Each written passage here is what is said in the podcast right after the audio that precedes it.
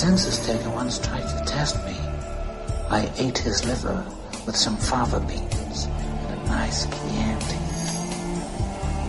I am your father. You know what this is? It's the world's smallest violin playing just for the waitresses. Você está escutando Bate-Papo na Masmorra. This is a tasty burger. I'm locked in here with you. Locked in here with me. Say hello to my little friend.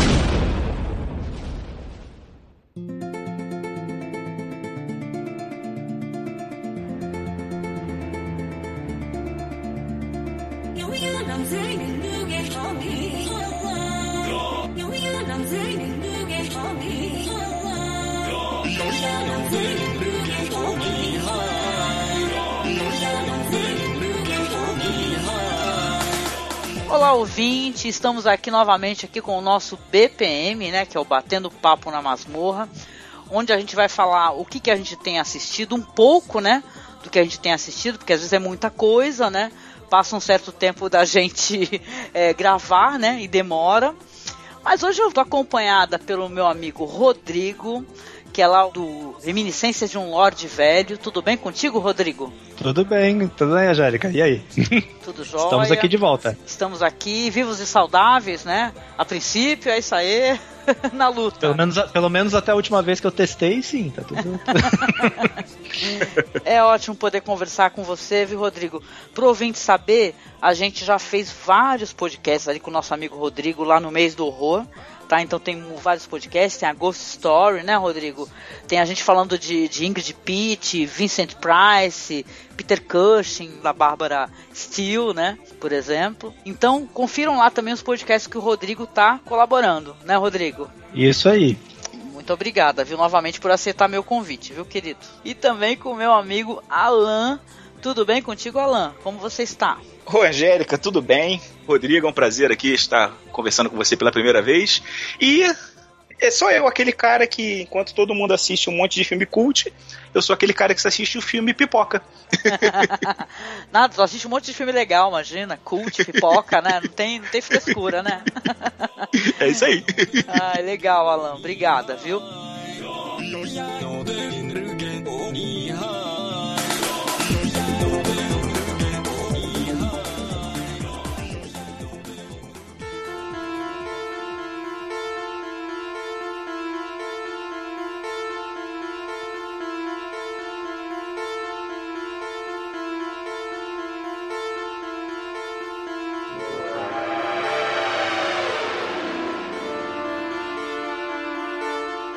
Isso, né? Nós vamos aqui iniciar o nosso bate-papo, que comentando as coisas legais que nós estamos assistindo.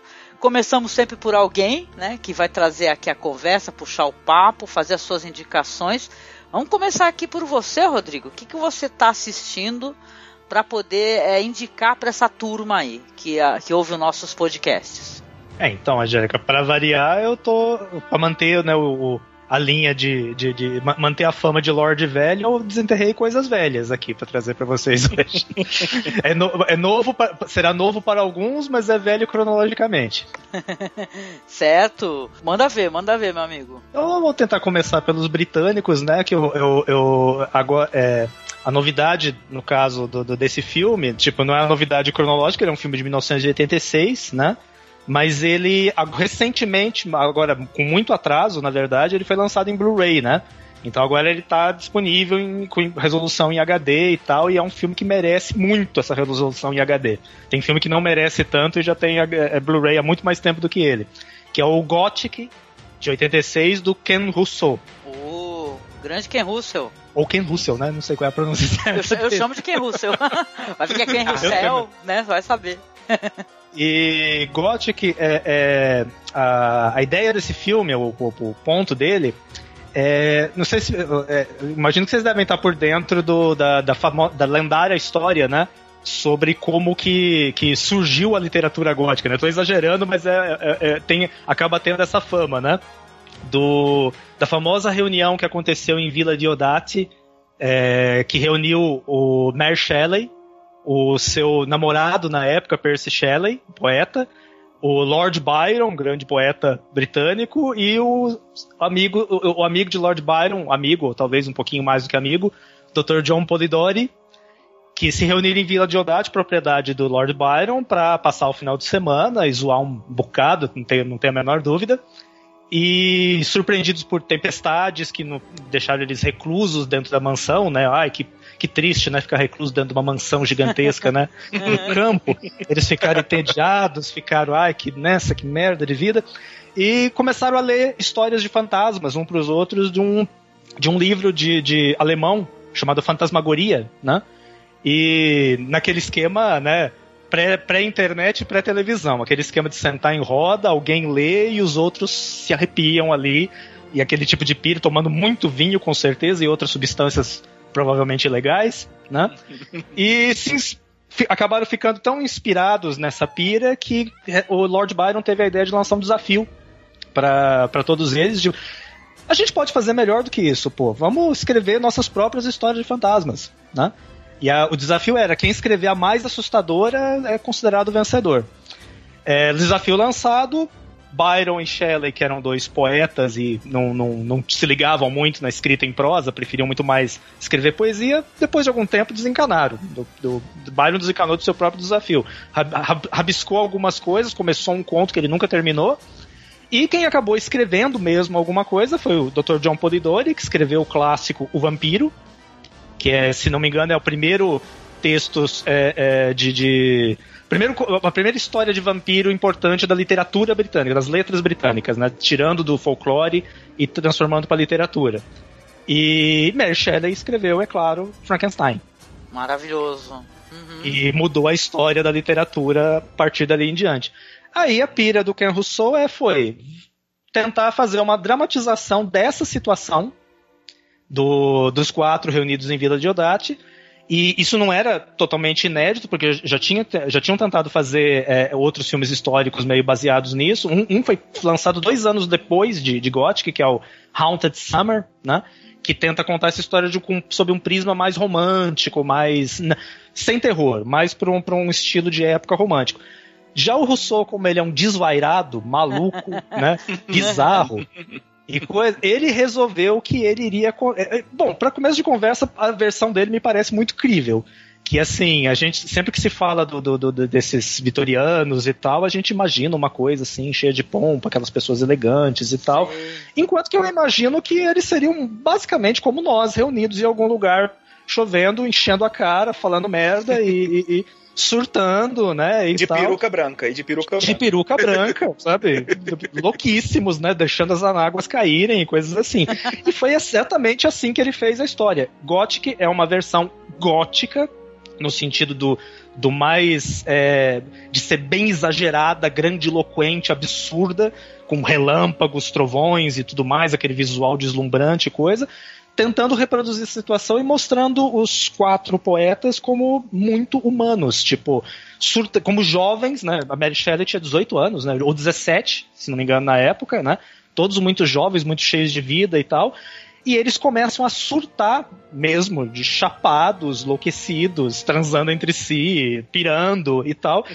E essas inspirações literárias girando em, to em, em torno disso, é, e conforme o filme vai avançando, o, o, um, eles começam a delirar que eles criaram alguma coisa monstruosa que está vagando pela mansão e perseguindo todos eles. Uma coisa que o filme jamais mostra. O filme jamais mostra essa coisa, porque fica nesse jogo. São eles, a pira deles, ou o que que é, e acho que eu não consigo explicar mais do que isso. Tem que porque é um filme muito imagético. Toda a, a construção dele é de criação de imagens insanas do, de, de, delírios e manifestações de coisas que você pode encontrar mesmo na, na, nos textos do Byron e, e, do Percy Shelley, da própria Mary, sobre visões que eles tiveram, pesadelos que tiveram. O Shelley contava a história sobre um pesadelo recorrente que ele tinha na época, sobre uma uma mulher que tinha os olho, olhos no lugar dos mamilos. Caramba! E essa imagem deixava ele aterrorizado. Ele tá, e essa imagem tá lá no filme, aparece de algum modo lá, não vou contar exatamente como e tudo mais. e toda essa pira que é a pira da literatura gótica, daquela coisa do romantismo, de né, viver intensamente, morrer à flor da pele, paixão pela morte, paixão pela decadência. Talvez seja um dos filmes mais que mais capta esse esse esse astral, né? E justamente por ele captar esse astral, por ele ser tão intenso, ele não é um filme que todo mundo aprecia. Na época ele foi malhado pela crítica, assim como boa parte dos filmes do diretor eram malhados, né, e tal, porque era, nossa, ele é absurdo demais, ele é exagerado demais, o elenco tá grande, tá escandaloso demais, e é, é escandaloso mesmo. Eles já chegam, o filme já começa com eles correndo pela propriedade do, do, do Lord Byron, gritando, surtados e tal. Você fala, gente, mas já começa assim? É, já começa assim. E é um filme que você tem que entrar no espírito dele. Mas uma vez que você entra no espírito dele, você não volta, você não sai mais. Eu gosto muito desse cineasta, viu? O Ken Russell. É, para ouvinte assim que talvez não, não lembre, né, ou até para uma recordação, ele é o mesmo diretor lá do, do Tommy, né, por exemplo, que Tommy. o Tommy, o Tommy eu revi recentemente em Blu-ray, é, um, é maravilhoso, sabe, é maravilhoso mesmo sabe, o Altered States, né, que é o Viagens Alucinantes, e deixa eu ver, o The Devils, né, que a gente comentou naquele podcast especial, né, de Halloween sobre terror britânico, foi a recomendação do Douglas também no podcast. Então, é, é eu acho um cineasta muito corajoso, sabe? Eu gosto muito dessa pegada, né, do cara que ele faz um cinema assim, que ele é um cinema é, de choque, né? a pessoa vai se chocar, né? E tal. E uhum. tudo tem, não é nada é gratuito, né? Porque eu acho que o Ken Russell, ele não faz um cinema que ele que não tem gratuidade no choque que ele coloca, né? Tudo é para algo, né? Isso é muito legal. E ele não, e ele não abre concessões, né? Se ele precisar quebrar uma regra de narrativa, ele quebra a regra de narrativa é, o cinema a gente está muito acostumado que o cinema seja naturalista, né? Que o que você que ele dê uma sensação, mesmo que seja uma fantasia, um terror, uma ficção científica, a gente espera que ele que os atores interpretem como se fossem pessoas reais. Não uma interpretação. Em, teatro a gente está muito mais acostumado a ter interpretações de em vários níveis e tal, que é mais o público está mais acostumado a aceitar por exemplo, no teatro. No cinema é difícil. No cinema pode ver pô, as pessoas pirando a cabeça em filmes do David Lynch, simplesmente por tipos de atuação, às vezes, que ele usa e tal. E o Rousseau ele faz isso, tipo, se interessa para ele, para aquele projeto, uma interpretação que seja estriônica, ele vai fazer uma vai botar o elenco para uma fazer uma interpretação estriônica. No caso do Gothic é bem por esse por essa linha, né, para pegar esse exagero do gótico, né? E se, ele, e se for para ir pro lado do trash também, ele faz, como aquele. Lembrando também que ele fez o a Maldição da Serpente, ah. baseado no livro do Bram Stoker. Caraca, e aí ele, ele não tem a menor vergonha de, de se enfiar no trash mesmo, de fazer aqueles efeitos especiais propositalmente toscos, estranhos, um negócio completamente real. É o, era o estilo dele, era, ele não tava, nem, não tava nem aí se as pessoas fossem gostar dos filmes dele ou não. Pô, com certeza. Eu lembro da atuação da, da Vanessa Redgrave no The Devils, né? Que é maravilhosa, né? E é um exagero mesmo. Aquela cabeça torcida pro lado. cabeça torcida, né? Aquela risada maluca, né? E tal, o Ken Russell, ele, eu, acho, eu acho um cineasta fundamental para quem gosta de cinema, viu? E tal, já tá nessa experimentação também de não assistir só aqueles filmes assim, os eh, mais clássicos, né, do cinema e tal. Já tá experimentando coisa nova e tal. Ele, aliás, ele é um cineasta do caramba, né? Porque, detalhe, né? Os filmes dele não. É, tudo, né? O, seja a, o figurino, seja atuações, seja toda a área construída ali para né, para filmagens, são muito legais, né? Tem muita criatividade, né? Eu queria muito poder fazer um podcast sobre Ken Russell, né? Vamos ver se eu consigo, né? Um dia pro pessoal aqui do blog, que eu acho que o pessoal vai gostar bastante, viu? Porque a gente já explorou tanta coisa legal, né? Nessa, nessa seara de experimentações. E você, o Alan, tu gosta do, do... Já assistiu algum filme do Ken Russell? Lembra de alguma coisa? Altered States, talvez, né? Tu já tem assistido ou não? É, é, é o que eu me lembro mesmo, é o, é o Altered States. Que eu me lembro até de ter visto um, cara, na Globo. Na Globo, na tipo, de noite, Corujão. Exatamente. Eu, eu, eu, eu sou testemunha, eu acho que passou sim, passou na Globo. sim, sim, sim. Eu, é, não, não é esse filme que tem um, um, uma cena com uma crucificação com um, um, caboclo com a cabeça cheia de olhos. É, nesse, é no Altered State, sim. É, é, um, é um cara crucificado com uma cabeça de bode com muitos olhos. É, exatamente. Essa é a cena que eu me lembro desse filme. Só de falar isso, acho que o ouvinte já saca, né? Qual é, qual é a pira desse cara. Né? Quando fala Altered States, eu me lembro dessa cena. É a primeira coisa que eu me lembro. Cara, é, é um diretor que não é para todo mundo, não, mas se você estiver procurando é, realmente, como a Angélica falou, experimentar algum, algum cinema um pouquinho diferente é, é um prato cheio. Cara, tem uns, tem uns filmes aí muito legais, muito legais mesmo. Sim. E só, e só, só lembrando que esse, esse tema da Mary Shelley tá de volta agora no, no cinema, né? Só que agora é mais na parte do, do romance. É, não da criação do Frankenstein, mas ah. da, do, do, romance com ela, da, da Mary com o Percy. Algo que assim. é um filme chamado Mary Shelley, não é? É, Vai, é, tá, é. Tá pra sair? Com tô, tô aquela... muito, tô muito louco pra ver esse filme. Eu Aquela também. menina, ela é Fanning, Ellie Fanning, Fanning Uhum. que tá fazendo um filme atrás do outro, todo lugar que eu olho, ela tá, essa garota. É, é aquela menina lá do Malévola, não é? A Ellen Fanning, é da irmã da Dakota Fanning, não é? O- É, é a da, da também, como é que é aquele filme do, aquele filme da, da moda canibal, A moda canibal, aquele filme lá do. do... Sei qual que você tá falando. Qual Neon Demon? É, Neon Neon Demon? moda canibal, adorei.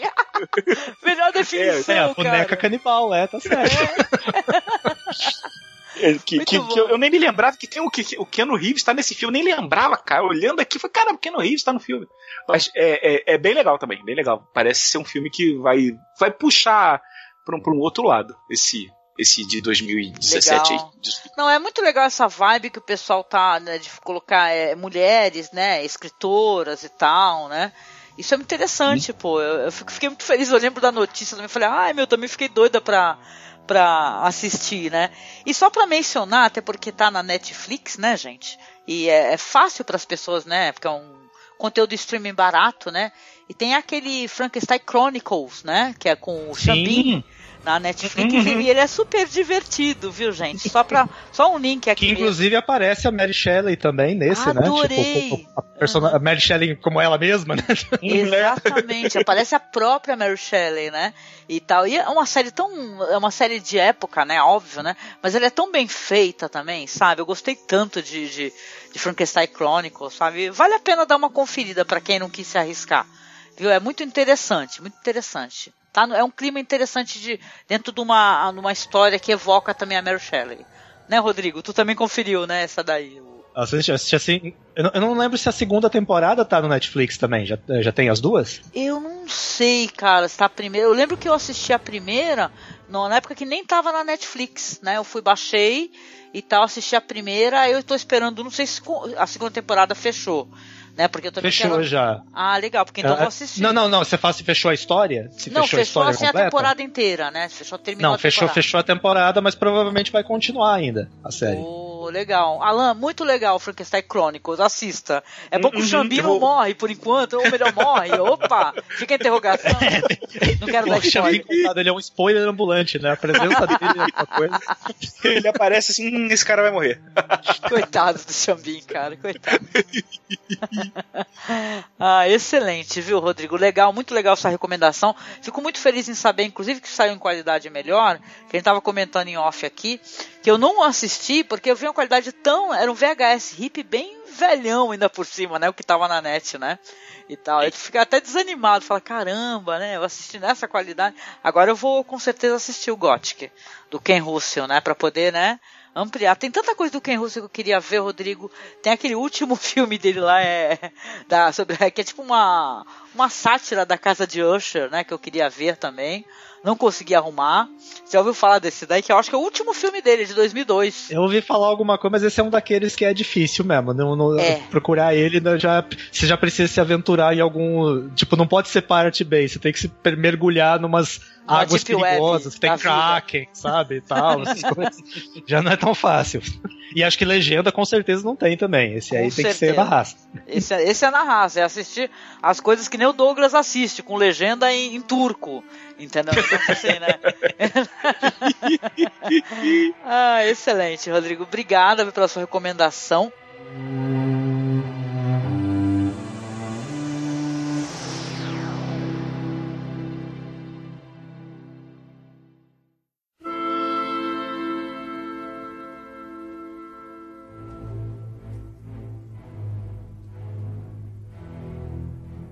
Vamos lá, Alan, recomenda pra gente aí alguma coisa interessante. Sei que tu falou que tá reassistindo muita coisa, mas na revisão a gente às vezes vê coisas diferentes, né? Na revisão. E aí, como é que tem sido as suas revisões ou vai trazer coisa nova? É, eu vou eu vou falar de uma de um filme novo que é a continuação de um, pô, cara, eu acho um clássico de 2007, que é a continuação de Um Homem da Terra, que agora se chama O Homem da Terra Holocena. Holoceno, seria em português, Holoceno. Ou Holocênico, que é o período que a gente tá da, da história. É, é, acho que é 11 mil anos ou 12 mil anos para cá é, é o período Holoceno. E, e, o John Oldman, ele é um pouquinho antes. No filme parece que ele, ele fala que ele tem mais ou menos 14 mil anos, então ele é do período anterior. E é, no, para quem não conhece o filme, o filme original, O Homem da Terra, de 2007, é, são professores que se reúnem numa cabana, porque um deles, que é o John Oldman, que é um trocadilho já com, com tudo, né? Uhum ele, ele, ele revela para eles que ele tem 14 mil anos de idade. Ele chegou mais ou menos com a aparência de 35 anos e parou de envelhecer. Ele se machuca, mas é, cicatriza, mas não ficam marcas. Ele adoece, mas ele não tem certeza sobre a morte. Ele nunca tomou, por exemplo, um tiro na cabeça. Ele só não envelhece. Ele chegou nos 35 anos e parou. E é um filmaço. O filme se passa basicamente numa sala. Cara, quem não viu, eu recomendo. Eu não vou contar muita coisa do filme porque, cara, é, é um. É, um, é uma conversa sobre filosofia, teologia. Pô, é, é, é sensacional. Tem tem umas participações é, legais de pessoas que eu vi em seriados há muito tempo. Tem o cara que era o super-herói americano. Tem o, o, o Dr. Flox, do, do, do, que, que era de Enterprise. Tem o, o, Tony Todd, que é o, que é o Candyman.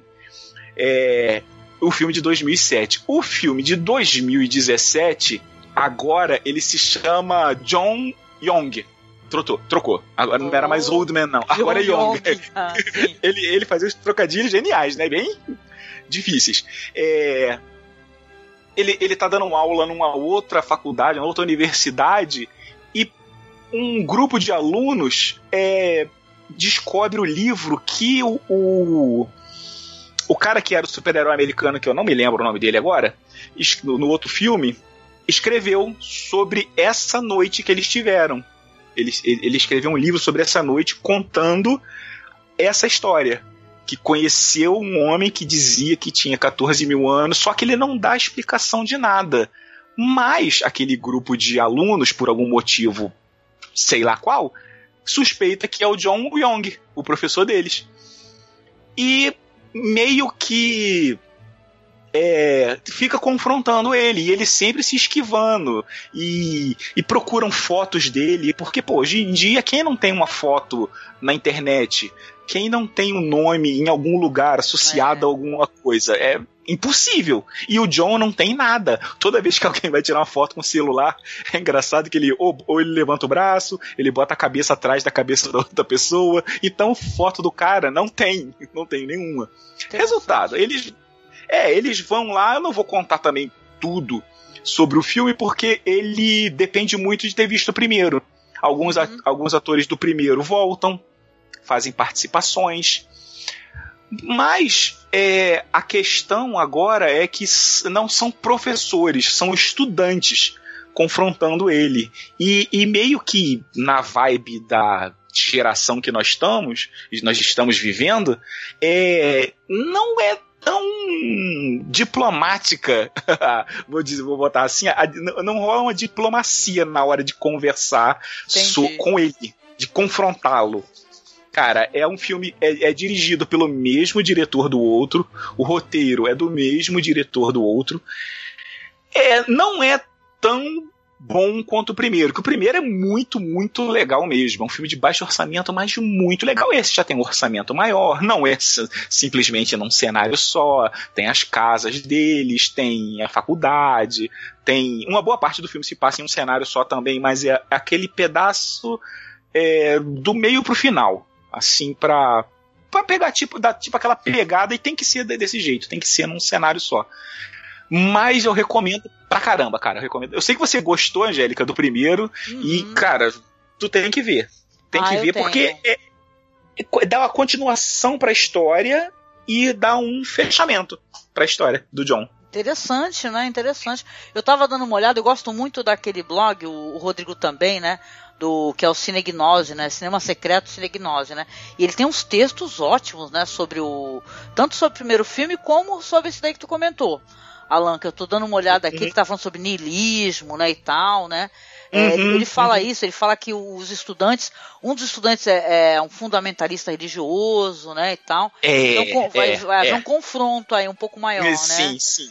Não é exatamente tipo, não é, não é aquela diplomacia do primeiro filme que tinha um confronto, mas eram professores, era todo mundo, cara, educado. O pessoal sabia Aí, conversar, né? Agora tá mais uma fase Facebook, né? Que é, é, é, meio complicado. É, é, mais ou menos. É, é, é mais ou menos os caras, o confronto hoje em dia não é como um confronto era há 10 anos atrás, não. É, é, é bem complicado é bem interessante, é bem interessante. E tem essa, essa questão dele, dele mudar de lugar de 10 em 10 anos. E, pô, cara, é, é, um, é um filmaço. O primeiro é um filmaço, eu, eu recomendo logo os dois. Recomendo. Ah, Assista legal, o primeiro. Tá bom pra fazer uma, né? Uma, uma dobradinha. Uma dobradinha, né? Pegar, assistir os dois, né? E tal, porque é uma experiência legal, né? Ah, curioso. Sim. E tu, Rodrigo, tu conhece, já assistiu é, o Man from Earth? Eu sou, eu sou apaixonado pelo primeiro Man from Earth, né? O segundo eu já tô com ele já faz algum tempo, mas ainda eu, eu tenho minhas fases, né? Tem hora tipo, ah, eu vou, hoje é o dia de ver tal coisa. Então não chegou ainda o dia de ver a, o, o, segundo. Eu tava um pouco com medo, assim, pensando, ai meu Deus, só, só falta eles cagarem, né? E tal, porque um eu adoro tanto né? o primeiro, mas agora que, que eu que eu já, tá, eu já fico sabendo que não, que, que vale a pena, já vou com um pouco mais de segurança. Aí. Mas eu sou, eu sou encantado com o primeiro filme. O primeiro filme me deixou com a cabeça louca na época que eu assisti. Só coloca e, dúvida, e eu acho que é interessante. Né? Muito bom, né? Muitas dúvidas, né? Não tem respostas, tem mais dúvidas, né? Isso é muito legal. E eu acho que é interessante mencionar, para quem tem encanação com piratarias e coisas assim, que esses dois filmes foram distribuídos gratuitamente pelos próprios autores na internet, né? uhum, né? Eles uhum. jogaram o filme, né? mesmo o Man from Earth original, tipo, não, tá aqui, é para todo mundo ver mesmo. Sim, sim, sim. Eu, então, ou seja, eu... pode baixar sem medo, você não, sim. o FBI não visitará a sua casa. Sim, sim, sim. é, é, é, basicamente a mesma equipe que fez o primeiro que fe, é, é, fez o segundo. Só que com um pouco mais de grana e, e um, um, pouco mais de ambição na, na história. Mas é, pode assistir, você, você pode assistir. Obviamente, o primeiro é. Pô, cara, é imbatível. Aquele filme é, é muito, muito bom. Mas pode ver sem medo. Não é, é uma afronta, você... né, Alan? É um filme que não, não. pode assistir de boa. Legal. Só em ser o mesmo diretor, ser o mesmo diretor, a gente já, a gente já, já passa uma confiança. É o mesmo cara. Tudo bem, não é, não é não quer dizer muita coisa, porque se fosse isso, o Jorge Lucas era o maior diretor do mundo. Mas. É, justamente, é, é bem é, lembrado. Mas é, é, é, um projeto mais, assim, com, com menos grana, é uma parada. Pô, é bem legal, bem legal. É bem. recomendo, recomendo. Ah, muito bom, muito bom. Legal. Eu, eu também não assisti, para falar a verdade, vou procurar para poder assistir e pô, tô feliz em saber que os caras conseguiram retomar o assunto, né, e não estragaram, né. Eu acho que a maior, maior preocupação do cinéfilo, né, normalmente é isso, né, o pessoal às vezes é muito fechado, né, fala assim, ai, caramba, o que que vão fazer com esse assunto, né, vão estragar tudo, não, e é legal saber que tu assistiu e gostou. Então agora eu sim, me sinto sim. mais segura também para ir atrás. Legal, legal, muito bom. Sim, sim, sim. É legal, Man, é bom. Man from Earth Holocene. Legal, a gente vai é. ficar aí o link aí para pro trailer para vocês poderem é, conferir, tá? E tal, e do primeiro também, né? Que a pessoa talvez não tenha conhecido, né? O primeiro filme, né? Então vale a pena fazer essa dobradinha aí. Ele, ele, continua sendo um filme que só cinéfilo mais hard sabe que existe, né? Tipo, por isso que é bom ficar, recomendar os dois mesmo, porque né, é. a maior parte da galera não sabe que, esse, que esses filmes estão circulando por aí. É. E o primeiro filme, é, é, logo avisando, é orçamento de concerto de porta de geladeira. Os caras fazem o filme em uma sala. Não tem, não tem é, efeitos especiais, não tem nada, cara. É quase uma peça de teatro. É puro fosse... diálogo, né? É, é simplesmente é, diálogo. Diálogo. É é para você botar os neurônios para funcionar. É muito legal, cara. Muito bom. Ah, muito bom. Legal, legal, Alan. Valeu a recomendação, querido.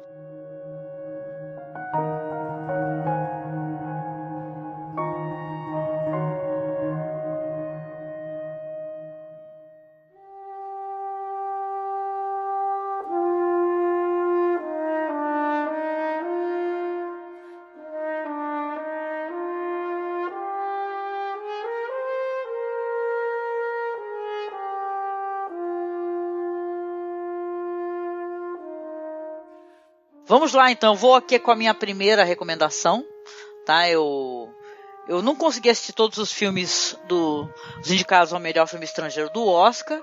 Na verdade, eu tô devendo, né? Mas eu tô devagarinho, eu tô, tô indo atrás e tal. Eu sei que o Oscar é uma coisa que é assim, não quero ser maldosa não, mas eu sempre tenho aquela sensação de que o, o, os filmes estrangeiros são melhores do que muitos filmes que eles têm lá, sabe? Pra, sabe, de hollywoodianos e tal, americanos. Oh.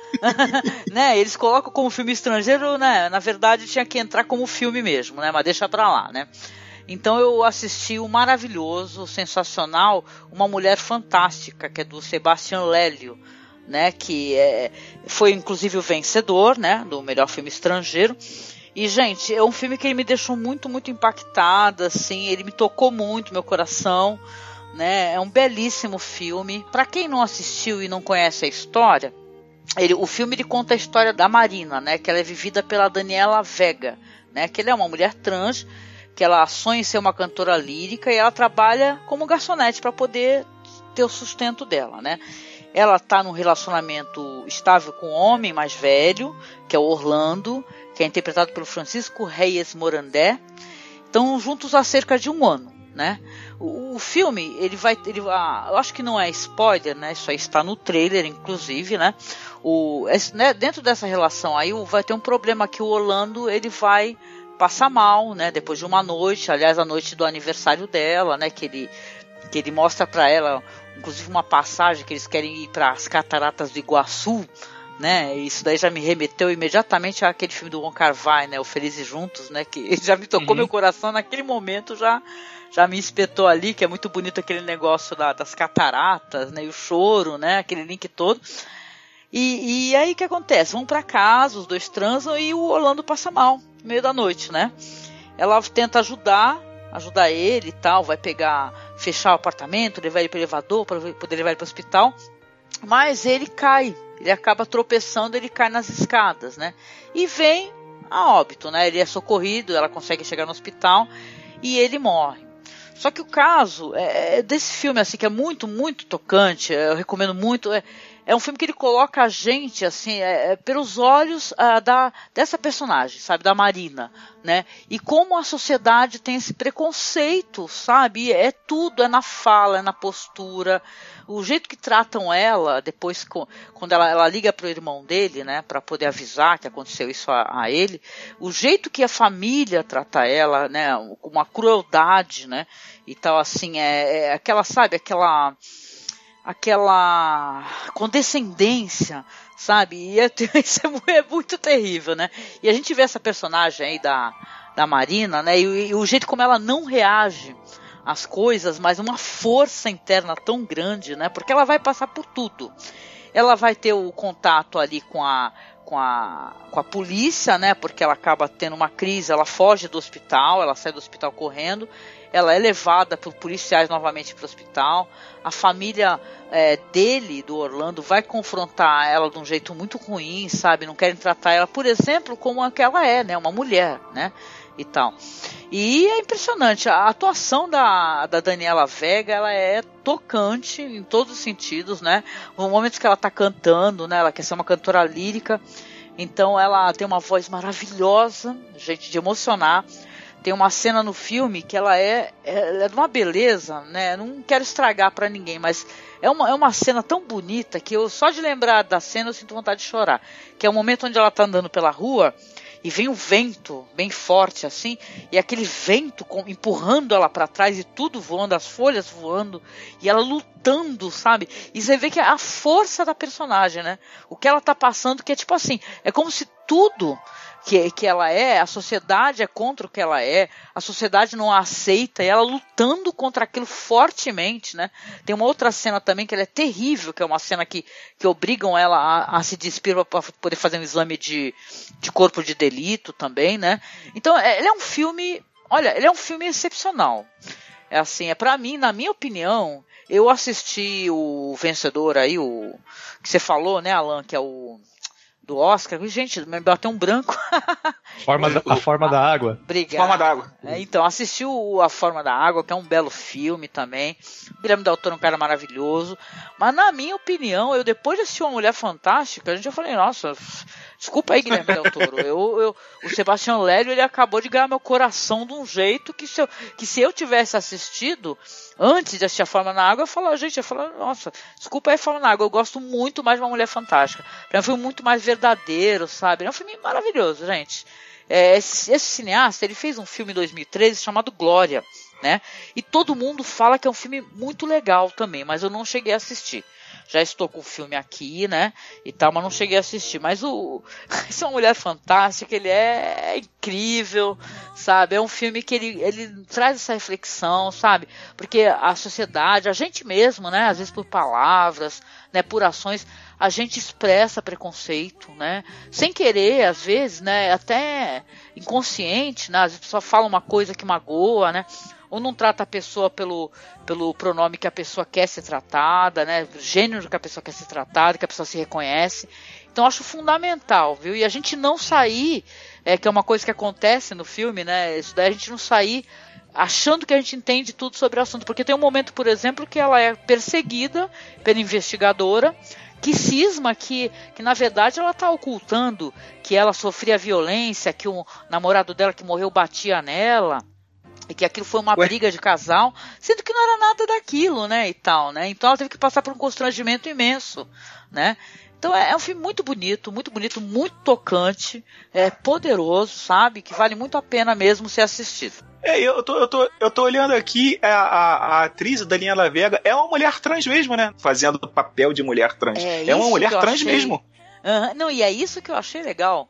Porque a gente vê, tem uns filmes assim, não sei se vocês conhecem, aquele Transamérica, né? Que é até uhum. com aquela. Acho que é Felicity Huffman, né? Que era, que era do Desperate Housewives e tal, que ela é uhum. é uma mulher que interpreta uma mulher trans. Na Daniela Vega realmente é uma mulher trans, que é isso que é legal, a gente conversei é, sobre isso com as meninas lá do Feito por Elas, né? E tal, que é uhum. importante ter pessoas mesmo trabalhando nesses papéis. Né? Porque, sim, qual, porque qual que seria a justificativa de não ter? Você vai me falar que não tem atrizes trans, homens trans, mulheres trans, que são bons atores, boas atrizes? Então, sabe, então é legal ter esse espaço, mostrar a capacidade, sabe, a atuação dessa mulher maravilhosa, sabe, que ela chuta o pau da barraca com a força dela, ela passa tudo, gente. Ela passa tudo que ela tá passando pelo olhar dela no momento que estão falando pra ela uma coisa que ela não gosta. Você vê nela assim que ela tá sentindo, sabe, aquele baque. É muito bonito. É um filme. Vou repetir novamente, é um filme maravilhoso, ele precisa ser assistido pelas Sim. pessoas, viu? Assistam, por favor, gente. Angélica, é, é, é, é, que eu, eu, não, eu não tô tão por dentro assim, de algumas coisas. Você, tá, sabe se essa atriz, ela e aquela e a outra atriz trans de Sense, do Sense8 se são as únicas que estão assim em destaque e fazendo filmes de, de, de, de, de grande distribuição e tal. Eu não me lembro de outras é. de outras atrizes trans fora elas. Você sabe se tem mais alguma? Ou eu, são as únicas que eu me lembro agora. Eu lembro que a de Sense8 realmente é maravilhosa, o pessoal comentou muito. É, eu não lembro. A atriz. Ó, tem uma, uma, uma moça que gravou conosco, muito legal lá, quando a gente falou sobre as Wachowski lá, procurem lá o feito por elas sobre as irmãs Wachowski, que a gente conversou com uma atriz trans também, uma, uma pessoa trans. E ela também falou sobre isso, sobre essa questão da atuação, do pessoal não dar papéis, mas assim, famosas em evidência, também, ah, nesse momento, também eu me recordo somente de, é, devem ter mais, com certeza, mas dessa de Sense8 e no momento, assim, por causa do Oscar, a Daniela Vega. Você tem razão, Rodrigo. Tem né? a, a, a, a do Orange is the New Black, que eu não consigo me lembrar o nome dela ah, agora. Verdade, a, verdade. Maravilhosa. Que ela tem um irmão gêmeo e tal, que foi. Uhum. Eu, fiquei, eu fiquei com a cabeça. É, a minha mente explodiu quando eu descobri que tem uma cena que aparece ela como seria antes da transformação. Aí é um irmão gêmeo dela, pô. Ela tem irmão gêmeo. Cara, é verdade, que boa recordação, Alan, é verdade. Ela arrebenta. Aliás, o personagem dela é mal sofrido, né, em Orange is New Black né? Que sim, ela, ela teme muito a violência e tal, e ela, né? Tem um momento em que aliás, uma coisa positiva que tem talvez na, na, na, série, ela tá numa prisão feminina, né? né? Porque sim, imagina sim, a sua violência que ela sofreria, né? Numa prisão masculina, né? E tal, né? É verdade, que bom que você recordou. Mas, gente, é, pessoal que está escutando, comentem aí, né? Outras atrizes, é, atores trans, para a gente poder mencionar também filmes legais que a gente gostaria de conhecer mais. E isso daí é uma, uma reclamação recorrente, sabe, Rodrigo Alan, né? O pessoal não uhum. dá os papéis, né? Dá um papel para uma mulher para fazer uma mulher trans, para um, um homem, né? Para fazer um homem trans. Então tem que, né? Tem que, tem que ver isso aí, né? Tem que ver isso aí. É. Eu não, eu não, faz tô, muito sentido. Eu não tô lembrando agora qual é o nome da atriz do, do, do Sense8. É, eu não tô conseguindo lembrar se, se, se, se vocês lembram o nome dela. Ai, mas é, é, é, ela fez uma coisa, que foi, mas por enquanto foi muito discreto ainda. Eu não, não que coisa, ela aparece no Neon Demon, né? Fazendo uma ponta. Uhum, e uhum, num personagem uhum. que na verdade é uma mulher, não é uma pessoa trans. É uma das uhum. secretárias lá que tá trabalhando uhum. ali é muito discreto, mas já é algo interessante, importante, de, porque o, o limite máximo de, de, desse tipo de, de da, dessa discriminação seria tipo, quando não, não há problema. Por que ela não poderia fazer papel de uma mulher não trans?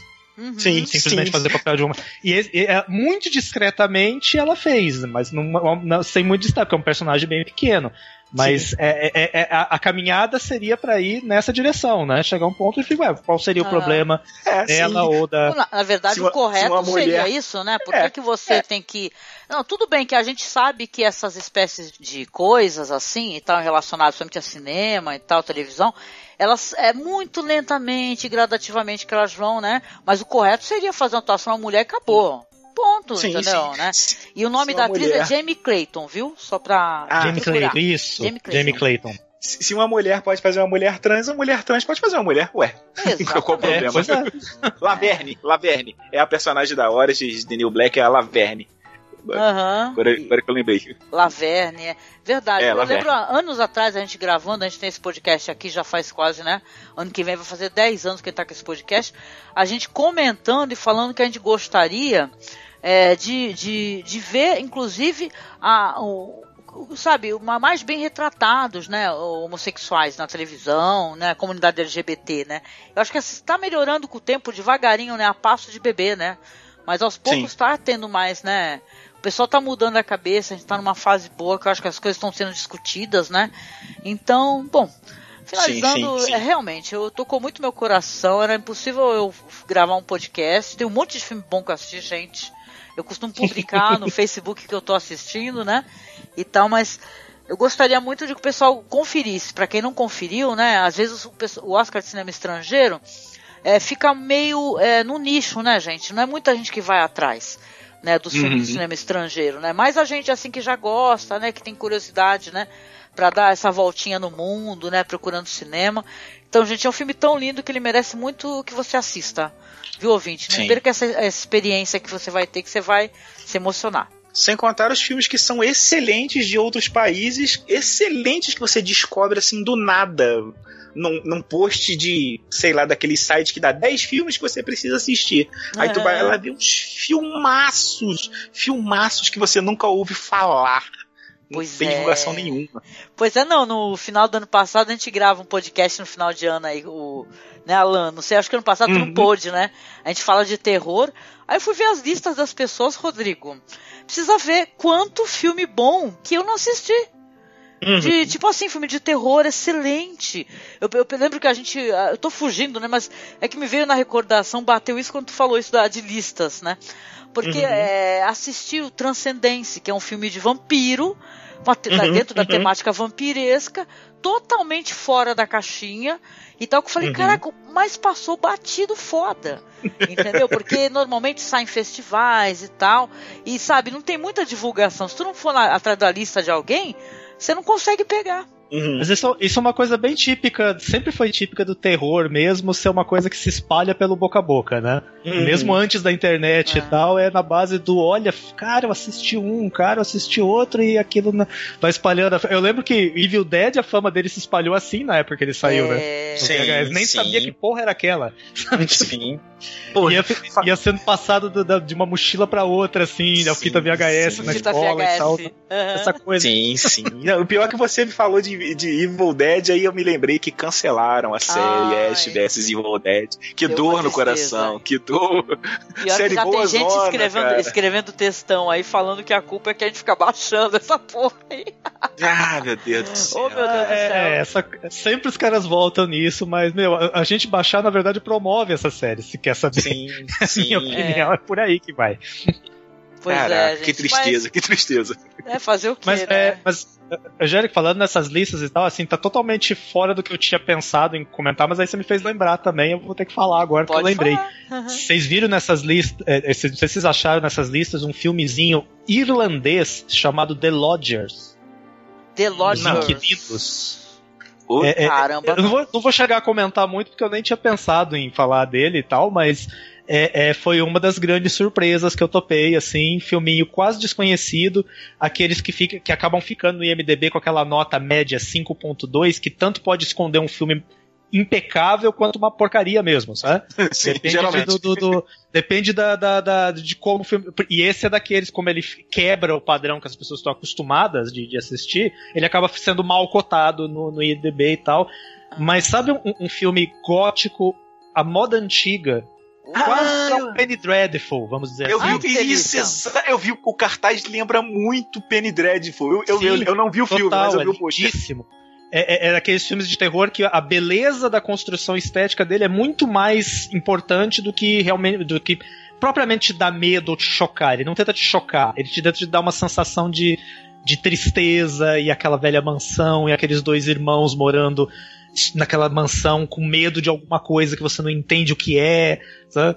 É, é maravilhoso. Não, não vou chegar a comentar muito, que até seria spoiler falar muito dele assim, mas é, é uma dessas pérolas de, de, de, de listas que chegam na tua mão e você fala, nossa, eu preciso ver isso. Ah, É, é, é, é, eu, eu mandei o link aí, Angélica, pra tu ver Aham. o, o, o pôster do filme. E é, é, é, essas listas, cara, mudando completamente de assunto, mas ainda vai na indicação, porque acabou surgindo um filme bom. É. é, já me mostraram filmes tipo Deixa Ela Entrar. Eu nunca tinha escutado falar do original na época que saiu. Aí tá lá a lista. Assista, tem que. Must see. Você tem que ver. Ah, E, e, e foi. É, pô, cara, saem umas coisas muito boas dessa lista, muito boas. Muito. Nossa, eu gosto muito de visitar. Não sei se vocês fazem isso, né? É, é, eu, assim que eu encontro muita coisa, né? Não vou desprestigiar, claro, os blogs brasileiros, né? Mas eu gosto muito daquele Taste of Cinema. Né, que É ele, isso aí. ele- ele é um site só de lista, né? Então você Esse fica aí. vendo assim, tipo, é 10 filmes de terror de baixo orçamento do, do, de 1970 que você deveria assistir. Aí você vai lá e, pô, eu já me peguei. Foi assim que eu descobri o Creep, por exemplo, que é um filme que eu adoro, né? Que eu pago uma Sim, pau, sim, gosto pra sim, caramba do sim, Creep, Creep. me divirto. Foi no, no Taste of Cinema. Então, é legal, né? Eu não tenho muita paciência de fazer lista, não, mas eu gosto, adoro ficar fuçando a lista dos outros, viu? E, e final de ano, normalmente, quando eu chego, porque que nem a gente já tá agora no mês de abril, né? Estamos gravando em abril. E, gente, aí começa a dar aquele desânimo, né? Fico muito feliz com a tua recomendação, viu, Rodrigo? Porque dá um desânimo, porque a gente tem um podcast no final do ano de terror, né? Aí a gente fala, nossa, a gente chegou na metade do ano, cadê os filmes de terror que eu adorei? né? Pra eu poder recomendar, né? E tal. Mas aí tu vai na lista, tem um monte de filme na- nas listas, assim, mas já tá. Já tá. Vou até inclusive baixar esse filme pra eu poder assistir o The Lodgers. Pode deixar. Vou deixar aqui ah, anotadinho para baixar, viu, Rodrigo? Boa, boa. Tá vendo como a gente começa a falar de uma coisa, vai falar de outra, e puxa outro papo, e vai falar de lista, e lembra de um negócio interessante. É isso que é legal, né, nesse formato. É, eu achei que não tinha nada de novo para que eu não lembrei de nada novo antes pra separar e comentar, É. e aí de repente, porra, eu esqueci de The Lodger, como assim? É legal. Também tô com um filme pra assistir aqui chamado The Marrowbone, né? Que é com aquela atriz do The Witch, né? Que eu, eu assisti um, um thriller aí dela aí que não muito legal, né? E tal, que ela faz um. Mas é um- é meio sci-fi, né? E tal, terror sci-fi. Mas aí falaram que assim, é, Marrowbone é maravilhoso. Eu tô com esse daí também pra assistir. Não posso falar nada porque eu não vi, né? Mas vamos conferir aí. Logo mais eu te É. digo, digo pra vocês. É aquela, aquela, a- aquela menina que tem os olhos engraçados? Aquela... É a Anya Taylor-Joy, né? Que é do Ah, Witch. Caraca. É outra também que a gente olha pro lado, ela tá no It. Aí você olha pro outro lado, ela tá no naquele filme do Shyamalan. Como é que é o? O. Hoje, sei. O, o, Caraca! Fragmentado. Foi esse Fragmentado. aí. A gente Ela- tá esquecendo. Tá, fica, tá todo mundo ficando velho. É... aí você olha pro outro lado, ela tá num filme que ela é um androide, que eu também não me lembro o nome, mas ela é um androide. É. Uh, não importa. Cara, essa garota tá em tudo quanto é filme, cara. Tá Ela igual a é Dakota. ótima, é ótima. Não, eu acho que essa daí, essa atriz, de- desde a bruxa, eu, eu achei que ela tava arrebentando e que ela ia aparecer muito, viu? Ela é muito interessante. Esse filme aí que eu assisti dela aí, ela é tipo. Ela, tipo assim, o filme não é grande coisa, mas ela tá bem pra caraca, entendeu? ela Aliás, também. Dakota não, a Ellie, a irmã da Dakota também, que tá tudo quanto é filme que eu olho A, agora. a Dakota Fanning tá nessa série aí, o Alienista aí, que tá até na Netflix aí. Que eu não assisti, o Marcos que assistiu, que deu uma conferida na, nessa série O Alienista, né? Não sei se tu viu, Rodrigo, tu que gosta muito desse, desse climão assim, meio gótico e tal, talvez até te interesse. Não, o, ali- Ah! o- o alienista não foi atrás, mas assim, muita gente tá vindo me falar dessa alienista ultimamente. Assim, acho que eu vou ser meio obrigado a dar uma olhada em algum sim, momento. sim, é, o Ele tá em alienista. toda parte, tá aparecendo as pessoas falando dessa série. Sim, sim. O alienista também tem aquele cara que tem todo lugar que eu olho, ele tá também, que é o Luke Evans. Pô, você olha pra esquerda, ele que tá é no o meu, Hobbit. Você olha que é o meu direita, guilty pleasure de cinematográfico, né? Ou tipo assim, eu o cara é o assisto- Drácula. Porra! O cara, eu, eu, eu gosto de assistir os filmes com o cara, né? Aí quando tem o cara, eu assisto, assisti aquele filme de vampiro dez vezes com ele, né? Terrível. Caraca! Tem o Luke Evans, ah não, pera aí que eu vou ter que ver porque tem o Luke Evans, né? Fazer o quê, né? Ai, ai. Caraca, esse cara tá em tudo quanto é filme, velho. Puta É, merda. mas eu, eu gosto. Eu gosto. Pode aparecer, Luke Evans. Nothing ever lasts forever. Everybody wants to rule the world.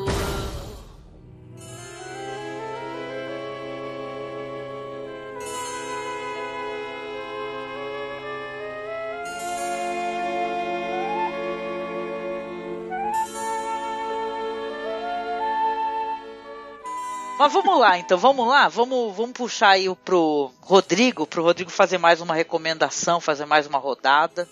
E aí, Rodrigo, você vai trazer pra gente agora o que, querido? Então, a- é, antes de eu, de eu entrar no outro, só pra não cometer uma, uma injustiça, que eu esqueci de mencionar só uma coisa sobre o Gothic, que seria injusto não falar que eu não falei quem tá no elenco só. Ah, sim, e pode eu acho que vale mencionar e a gente já vai pro outro. Que é, o, é, o Lord Byron no filme é interpretado pelo Gabriel Byrne, Hum, adoro. o Percy Shelley pelo Julian Sands, Olha só que delícia. ainda novinho, sabe? Ainda novinho e coisa.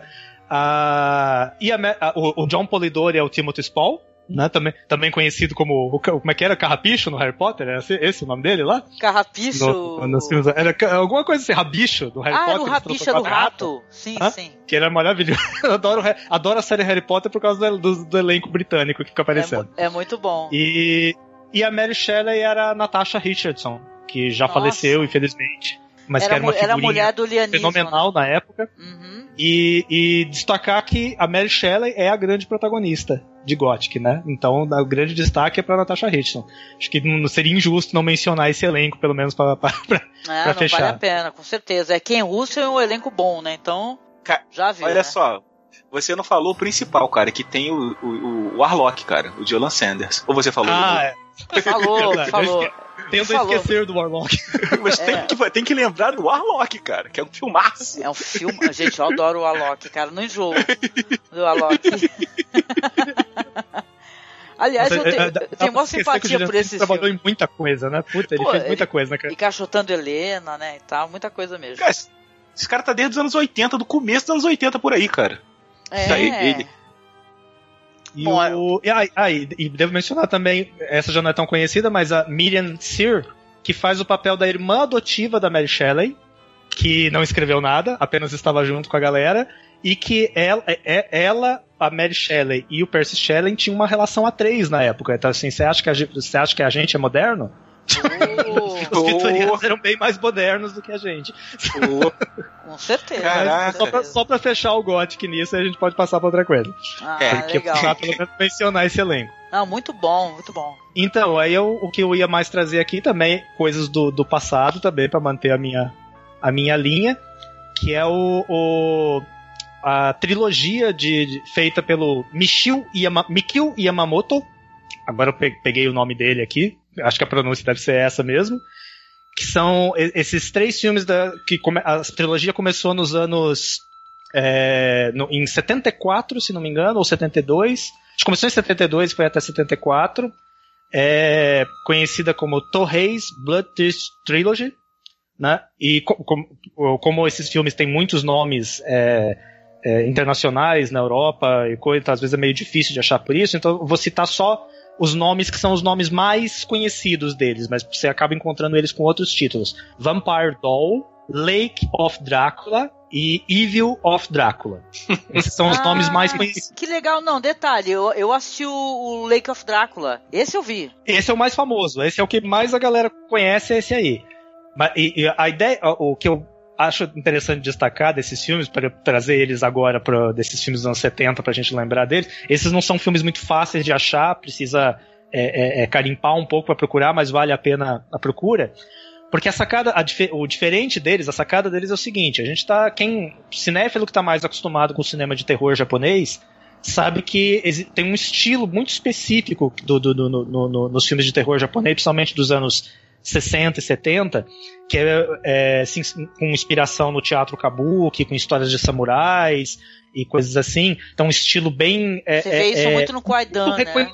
Isso, tipo Kwaidan e tal. É um estilo muito reconhecível como algo muito do folclore japonês, né? Aquele um tipo de fantasma que é muito específico, né? Que, que pode ser chamado de Irei, né? E tal. É, que que é, é muito tipicamente japonês, tanto no estilo de filmagem quanto os tipos de criaturas e tal, tipo de movimentação de atores, que é muito teatral mesmo e tal. E essa trilogia, Torrei, Torres Blood Triste Trilogy, Torres porque é, é- é a, é a da Torro, né? Do, da, da produtora Torro. A diferença é que o diretor tenta fugir do modo de se, de, de se fazer cinema de terror no Japão, na época principalmente, né? De não tem samurais, não tem os fantasmas típicos do cinema japonês, não tem o estilo de filmagem mais característico do, do, do, dos filmes de terror japoneses. Porque, assim, eu não tenho tantas informações sobre, sobre o diretor, como que foi o contexto da produção e tal, mas eu consigo imaginar, né? Que ele deveria ser extremamente fã da Hammer Filmes, né? Pô, Ele devia ser fanzaço dos filmes europeus de, de, de, de terror, dos filmes britânicos de, de, de, de vampiros e tal. Então o que ele quis fazer era histórias de vampiros no estilo da Hammer, particularmente os Drácula, né, do Christopher Lee da Hammer, no Japão. Então ele, ele inventa nas três. o- Os filmes não são sequência, você pode ver em qualquer ordem, não tem problema. Ele, ele sempre. Ele acha alguma justificativa mais ou menos crível na história para colocar os, o, é, é, pesso- é, o elenco japonês contemporâneo em casarões góticos no estilo inglês, em castelos, em é, é, cenários com até aquelas armaduras medievais e tudo mais. E ele, ele acha um jeito no roteiro para ter uma justificativa para isso, normalmente algum estrangeiro que veio pro Japão, ele, ele dá alguma desculpa. Porque Aham. o que ele quer é fazer um filme de vampiro inglês no Japão, com elenco E japonês. ele é muito bonito, né? Esse daí que eu assisti, o único da trilogia, eu vou procurar os outros.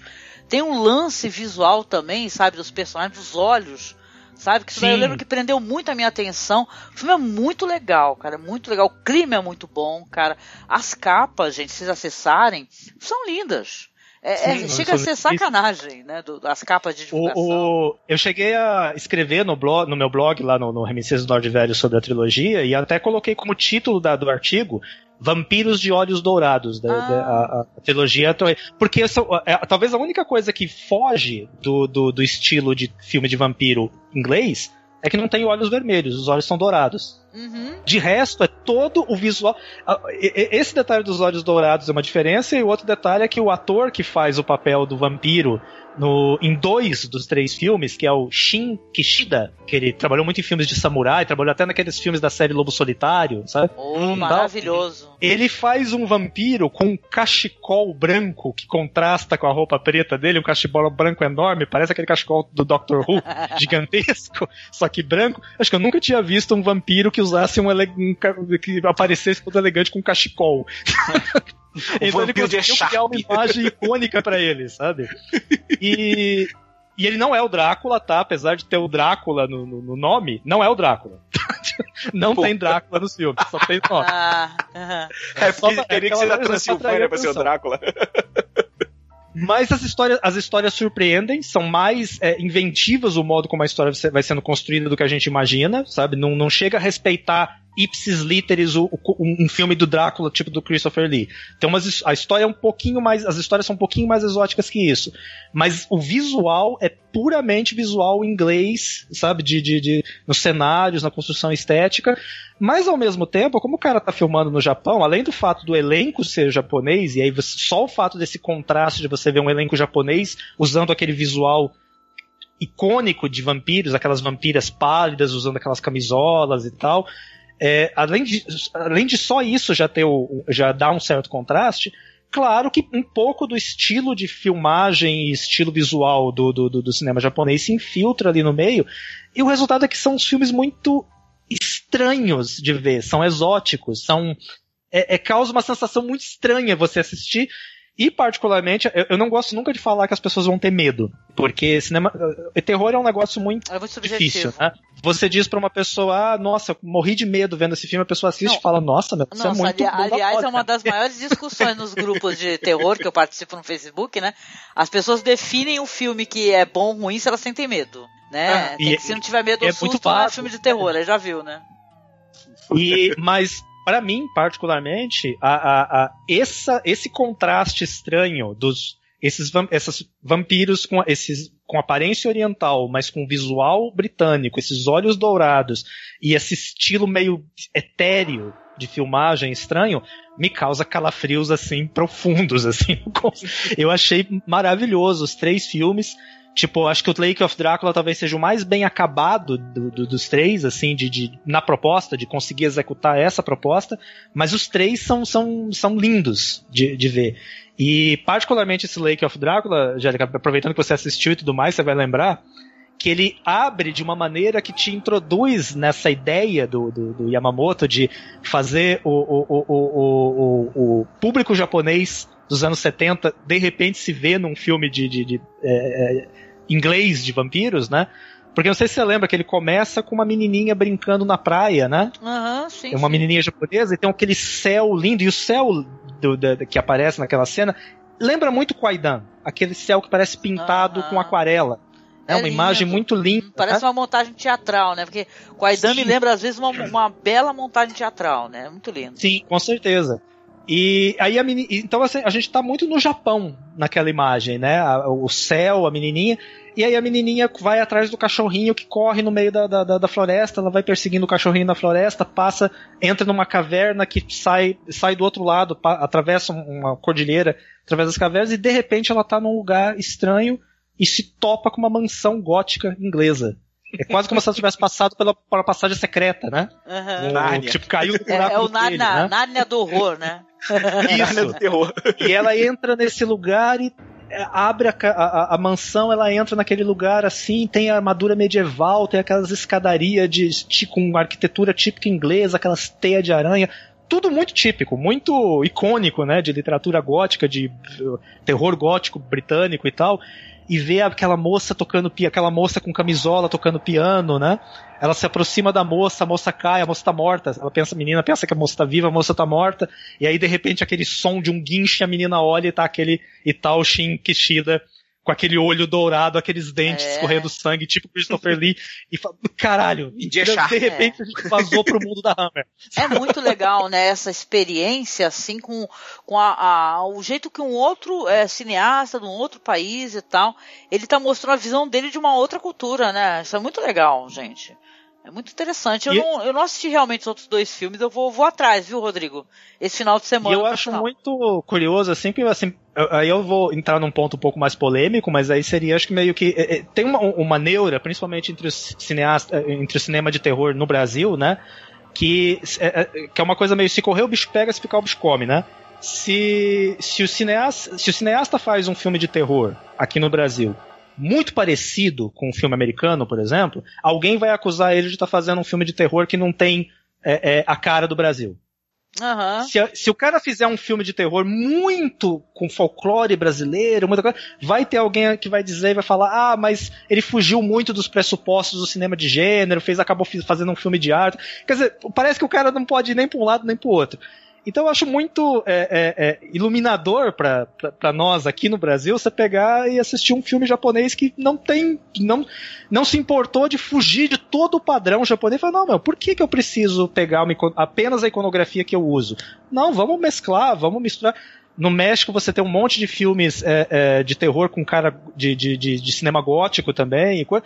Meu, façamos o que é. O que a gente. O que, como artista, você se sente inspirado a fazer.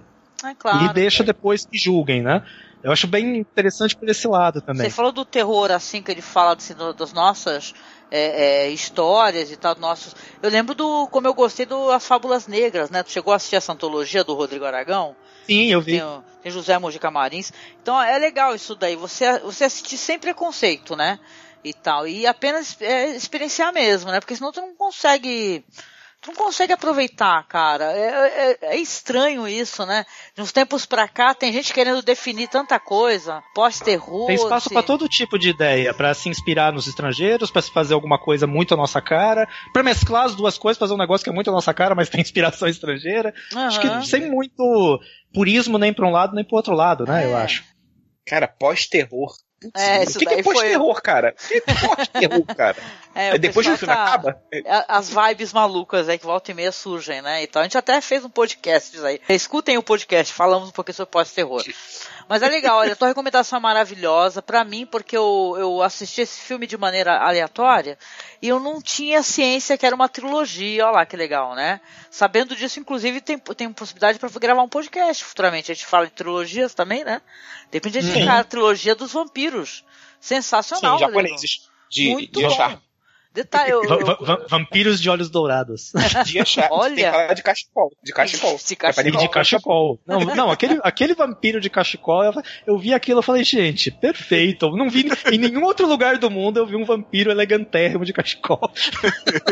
Eu adoro, é, é muito interessante, eu lembro daquele vampiro pula-pula lá que a gente assistiu, eu gosto tanto daquele filme, que é maravilhoso, que é, surgiram cinco filmes, caramba, é, é sensacional, então assistam mais filmes de vampiros, cara, porque é muito, é, é muito legal, né, a gente descobrir, inclusive, é o Transcendence que eu assisti, que é também é, tá dentro dessa temática, é muito legal, cara, quando você pega o pessoal que já pega um, o pessoal pega um assunto muito batido, né, que nem tu falou do Deixa Ela Entrar, e faz uma história maravilhosa, assim, totalmente nova, né, e tal, o Deixa Ela Entrar é um filme sueco, né, pô, é muito legal, vale a pena, gente, vale a pena, eu vou atrás, vou atrás, Rodrigo, com certeza. E, e- e só pra mencionar também, o Shin Kishida, que faz o, o vampiro no, no Lake of Drácula, você viu ele no Lake of Drácula e no Evil, também vale destacar que assim, quando ele fazia os filmes de samurai, ele era sempre um. um- o- o- normalmente ele fazia o vilão, e ele era um samurai, sempre aquele samurai extremamente intenso e tal, e ele mantém isso no vampiro dele. Ah, O vampiro do- do- dos dois filmes que ele faz, se você lembra do Lake of Drácula, é extremamente violento. Ele É. talvez seja o, o- o vampiro mais agressivo que eu vi em qualquer filme. É, é o vampiro coi- com uma vibe lobo solitário, né? Sem, Rosnando em cima dos personagens. Não, adorei, o cara é fenomenal. Eu, eu, quando você fala de lobo solitário, eu só consigo lembrar do Tomizaburo Wakayama, cara, que é, é tipo assim, é o cara assim que, gente, é, é sensacional, porque se tu lê, né, o, o mangá, né, cara, o lobo solitário é todo esguio, né, e tal, alto, né, mas o gordinho do Tomizaburo, ele arrebenta, tu- tu- ele faz tu esquecer, cara, ele é muito maravilhoso, ele faz você tipo, esquecer. vai lá zoar com o gordinho pra você ver o que ele faz. o cara, é um arti- o cara já era um artista marcial, então, ah, maravilhoso. Que, tipo assim, depois tu me recorda quem é que ele é no Lobo Solitário. Porque eu, deu- eu devia estar prestando uma puta atenção no Lobo Solitário pra variar, né? E no, no Daigoro, né? E, e, né, o elenco de apoio eu só fico só. só pra mais mulher ninguém. tatuada. Não, eu, porque eu fiquei apaixonada, gente. Pelo amor de Deus, maravilhoso. Ah, Maravilhoso. o, a mulher, o, o, o Shinksida, ele tá justamente nesse filme que tem a mulher tatuada também. Que é o, o, o quarto filme da série, né? Mas eu não. Aham. Agora. Eu não vou, não vou lembrar o nome do personagem que ele fazia lá. Não, eu vou né? procurar, Preciso vou reassistir. do Lobo Solitário também. Por sinal, já tem Lobo Solitário faz tempo, né? Esse daí já tem faz tempo em Blu-ray. Dá pra ver em alta qualidade também o sangue voando, sangue jorrando. é, chega, o pessoal Cara- falava que é até engraçado o sangue voando, né? Tarantino pegou e imitou isso daí depois, né? É. Com aham. certeza. Todo mundo, ó, o, o sangue agora da, da galera, os caras têm a pressão de 300 por 300, porque o cara corta o dedo, voa sangue lá no- na esquina. pressão do- dos caras. Esse, esse, esse vampiro aí, cara, não sei se tem a ver, mas ele, ele é tipo aquele vampiro do. do filme que eu revi semana passada, dos Destemidos Matadores de Vampiros. É, como é que é o nome no estado? A Dança dos Vampiros? Ah, dos Se lembra do- vampiros do- do, do Polanski? Do Polanski, eu revi semana passada e eu tô, você tava me descrevendo esse vampiro do, do, do, do cinema oriental aí, do, do, do japonês, eu me lembrei do vampiro da dança dos vampiros, cara, que, meu bom. Deus do céu, É, muito legal, muito legal. sensacional, cara, aquele, aquele vampiro é sensacional, cara. É, Na verdade, aquele filme é muito legal, a dança É. dos vampiros. Maravilhoso. Como a. Sharon Tate era bonita, meu Deus, eu não lembrava, cara. A Sharon Tate, era- nossa, ela era muito. Eu, eu- eu vejo esse filme e, como- e penso no como ela acabou, assim, de dar É até de, uma. é de parte Você assiste o coração, filme meio né? com uma sensação meio de melancolia, assim. tipo. E, o- e o Polanski como é um de- cineasta que você é, se, se solidariza e depois sente raiva também dele, do mesmo jeito, né? Na mesma linha, né? É, É. fogo. Excelente, Rodrigo. Pô, muito bom. Puta recomendação. O pessoal com certeza vai, vai adorar conhecer. Quem não conhece, vale a pena. E a gente, de qualquer jeito, sempre deixa todas as menções aqui nos links, tá? Então você não deixa de, de conferir. Se você está só escutando o podcast via feed, né? Se é que esse feed funciona, espero que sim. né? Você vai no blog e dá uma conferida na lista também, porque vale muito a pena você ver os trailers e tal, né?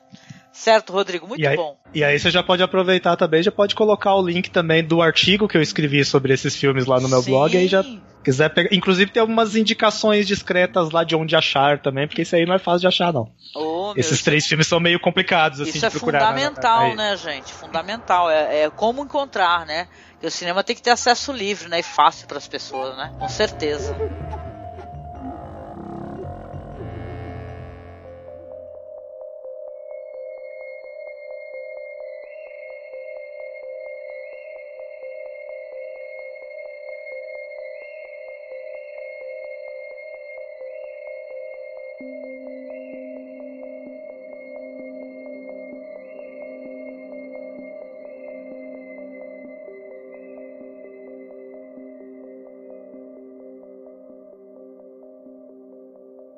Mas vamos lá, Alan, a sua recomendação aí. Que aí depois eu falo e aí a gente fecha.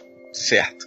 É, eu, vou, eu vou fazer uma recomendação que, assim como é, esses filmes aí japoneses não são fáceis de achar, que o Rodrigo falou, é, é um fan-filme, um fan-filme que salva um filme hollywoodiano.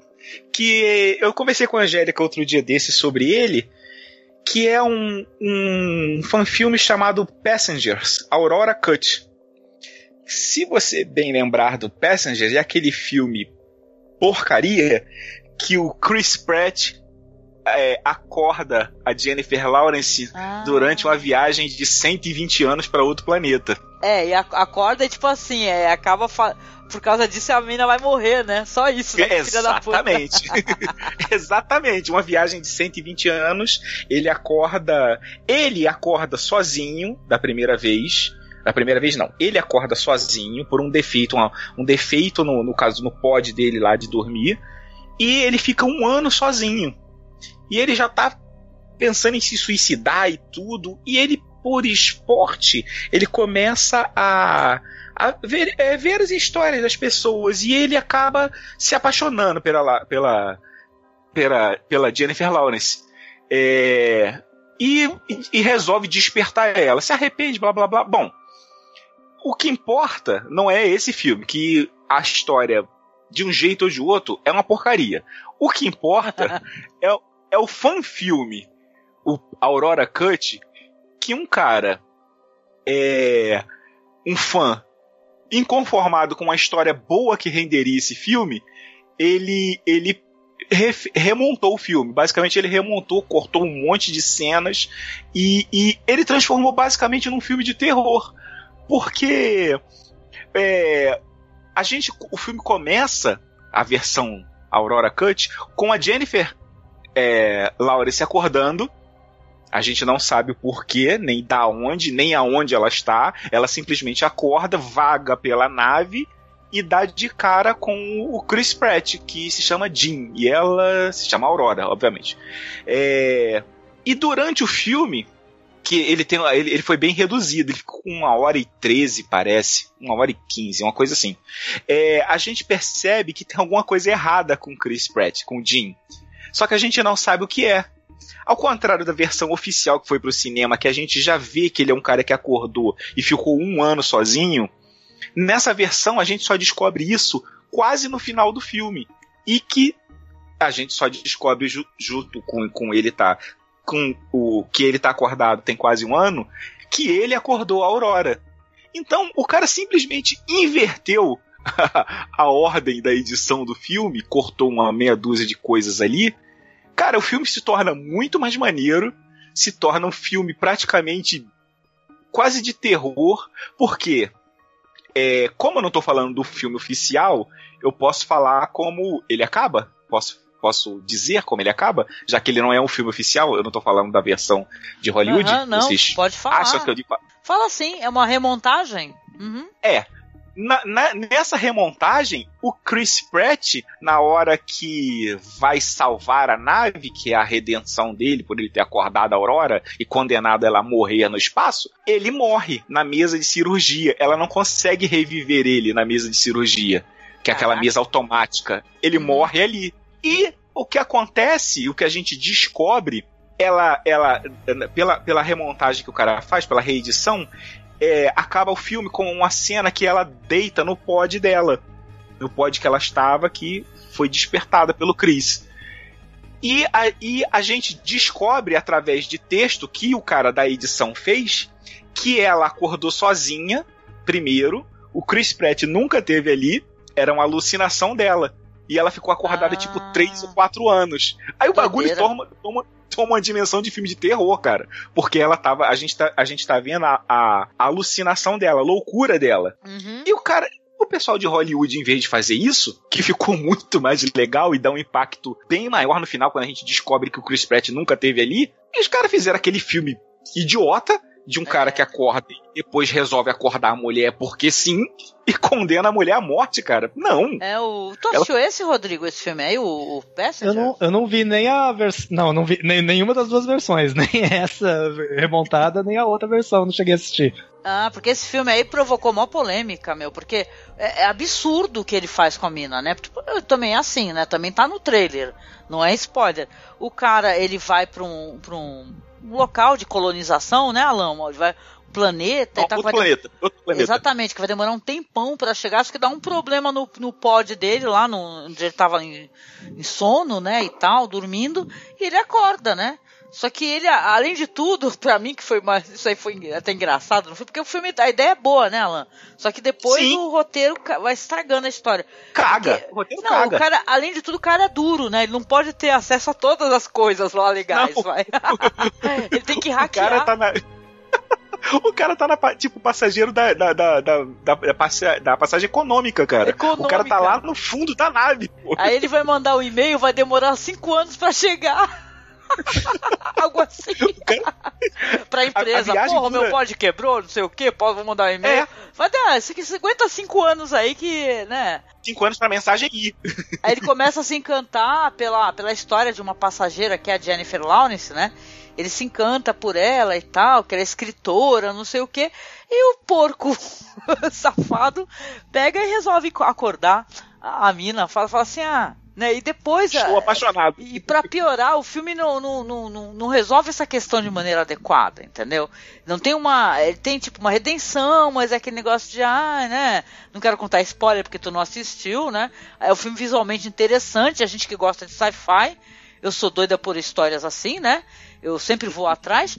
Aí você fala, cara, tu tá de sacanagem, né? E tal, né? Mas é, uma boa remontagem realmente era ser uma história de terror. Né? Eu lembro que quando eu Sim. assisti com o Marcos, eu falei, cara, esse daí, isso aí seria uma boa história, porque a premissa é interessante, pô. Por que, que o cara foi pra esse lado?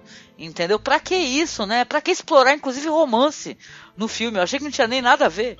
Mas peraí, deixa eu pensar uma coisa. Eu eu não assisti, mas tudo bem. Pode, pode me dar Pode spoiler, falar? eu autorizo. É, é, é, pelo que eu, deixa eu só ver se eu entendi. Ele, ele faz a sacanagem, ele acorda a, a, a mina e tal, mas o filme trata ele como herói de qualquer maneira. O filme não coloca ele como fez cagada por ter feito isso. É meio por aí ou não? Exatamente, porque na verdade quando ele acorda ela do sono dela, pô, tu condenou a pessoa à morte, porque a nave vai demorar quantos anos pra chegar lá? Uns, sei lá, Não, 50 é, anos. é uma viagem.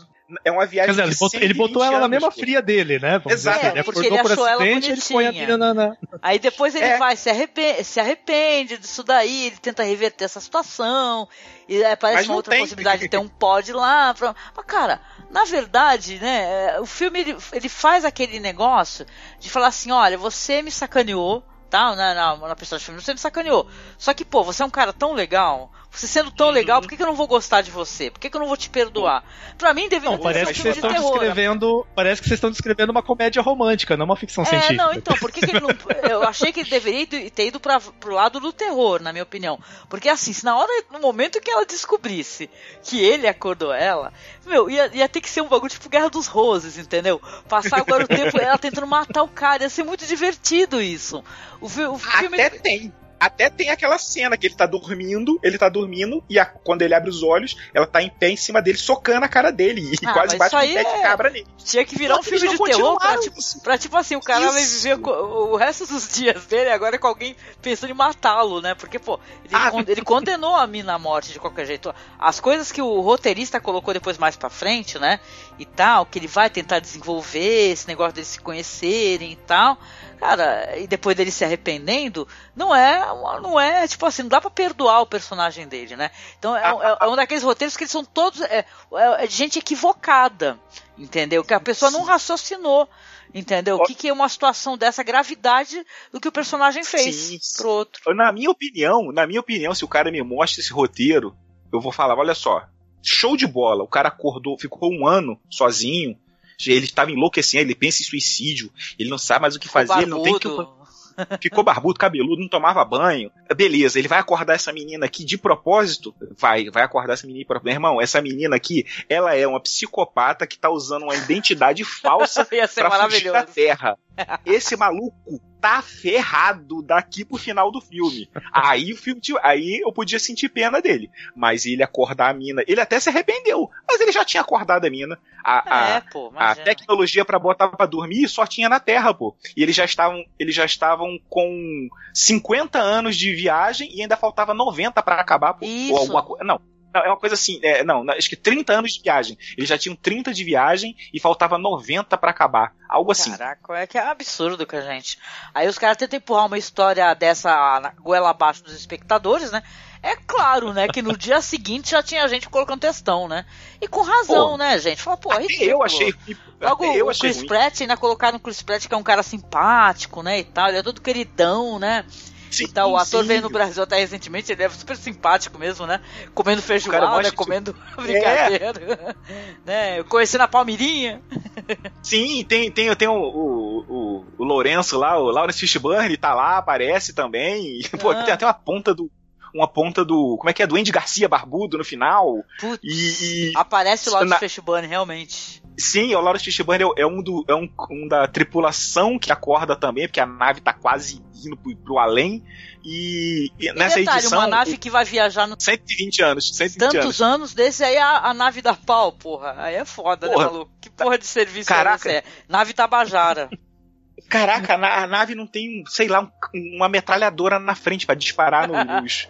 Cara, a nave não dá.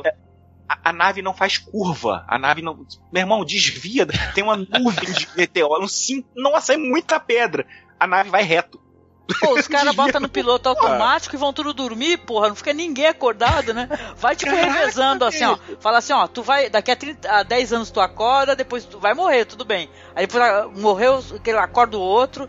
Tinha que ter um esquema lá de segurança qualquer, né? Os caras botaram muita fé na tecnologia, pô. É, esse filme tem, esse filme é legal, mas ele tem uns erros idiotas, tipo assim, no Alien, o oitavo passageiro, quando o cara acorda, o cara pode voltar a dormir. Por que diabos a tecnologia de botar pra dormir só tem na Terra? É, eu tava pensando Sério? nisso aqui, tipo, mano. Sério? Por quê? Por quê? Só pode ser na Terra. Ah, não, porque você fica sei lá quanto tempo num, num, num, num lugar pra botar pra dormir. Aham. No Alien o cara só deita e aperta um botão, cara. e dorme. 60 anos, pô. Ah, legal. Não, mas é legal que é, tu falar desse Aurora Cut, né? Que aí é uma remontagem, né? E deve se vacilar, deve ter mais remontagem, viu, Alan? Por aí, porque Tem o pessoal, o pessoal faz essas paradas, né? Eles remontam, né, quando o negócio tá muito ruim, né? Sim, sim. Se você der uma procurada por fanfilmes na, na, no- na internet, você acha, por exemplo, o Hobbit. é, versão 3 horas, os, os três filmes condensados em 3 horas, que o cara se- é, o cara cortou Nossa, aquela- eu acho que eu faria em duas. O cara meio que tira, malvado também, né? ele tira, ele tirou uma, pegou uma hora de cada filme e fez um filme de três horas e tá bom, meu irmão, tá bom. ah, uma coisa que acontece é que o Andy, o Andy Garcia, na versão é, é, Aurora, ele é limado completamente, ele nem aparece. É, também na- na- no original também ele só faz uma ponta, né, meu? Pô, ele é. aparece sem fato. Ele, ele É, só aparece. pô. Caraca, olha o Andy Garcia, aí acaba.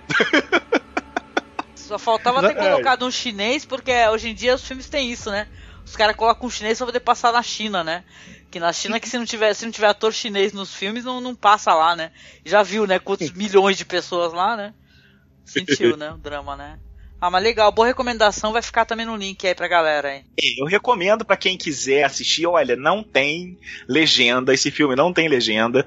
É, eu aconselho, se você puder ver o filme original antes, pra poder assistir o filme sem as legendas, porque obviamente os diálogos não são mudados, só a ordem das cenas, é, para você poder entender o que tá acontecendo. Mas é, não tem legenda, é, é meio difícil de achar. Eu achei por um acaso, assim, um, ah, num desses sites de ah, cinco filmes, fanfilmes que você precisa rever. É, conhecer, aliás, com, com seus filmes preferidos montados de forma diferente. É, tem um cara lá que montou aquele filme do. do Nolan. É, é do Nolan, que o filme se passa de, de- de- do final pro começo? O Amnésia, né? É, a amnésia. Teve um cara lá que montou a amnésia certinho, aí perde totalmente a graça. Perde a graça, totalmente a graça. Pô, Perde totalmente a graça. o engraçado é que o filme é ao contrário, pô. Que você não sabe como começou, você vê do começo. pô. Aí é, tem aquele outro da Mônica Bellucci. Que o cara bate com o extintor na cabeça do maluco. Como ah, é é o esse daí dele? é o reversível. Pô, mas Exatamente. alguém, alguém mo- remontar reversível é sacanagem, né? Porque o, o reversível, a proposta é justamente você é, é, se dar conta de quão irreversível é certas situações, né? Ou se, que poderiam ser reversíveis se as pessoas não fossem idiotas, né? É, exatamente. Essas remontagens varia desde eh, eh, melhorar totalmente algum filme que não é lá essas coisas, quanto fazer alguma coisa totalmente idiota ou nada a ver, quanto fazer um negócio que você fica pensando, gente, mas por que, que fizeram isso que eu não entendi?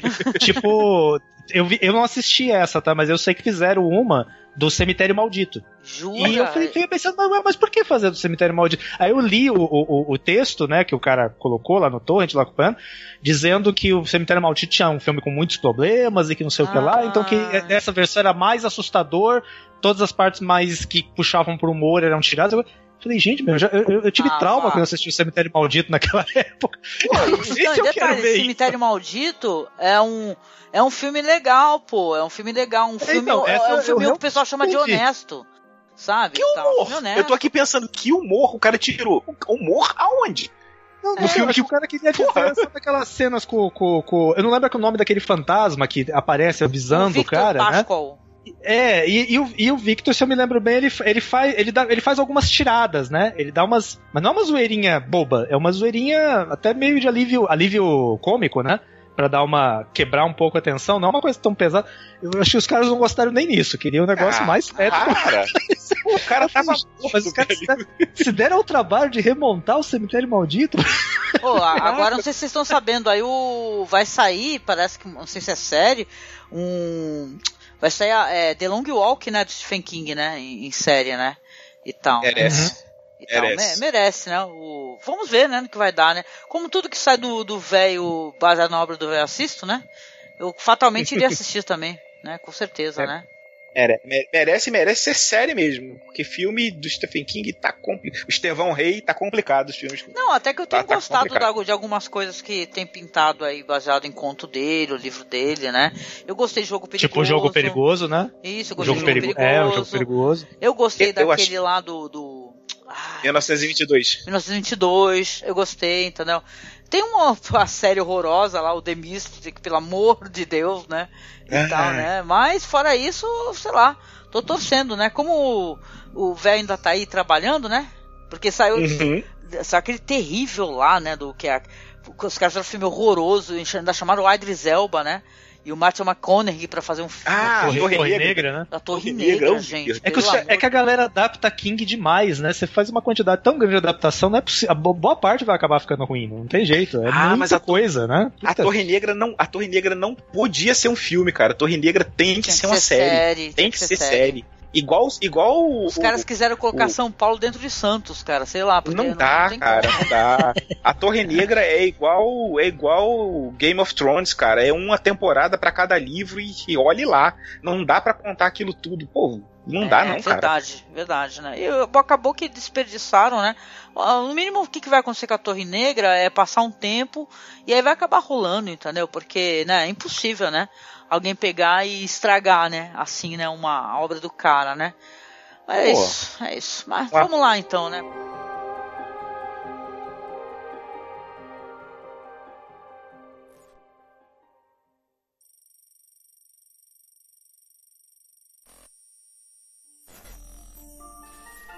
I'm sorry, viewer. The TV show you're searching for cannot be streamed in your reality. Please stand by for reconnection.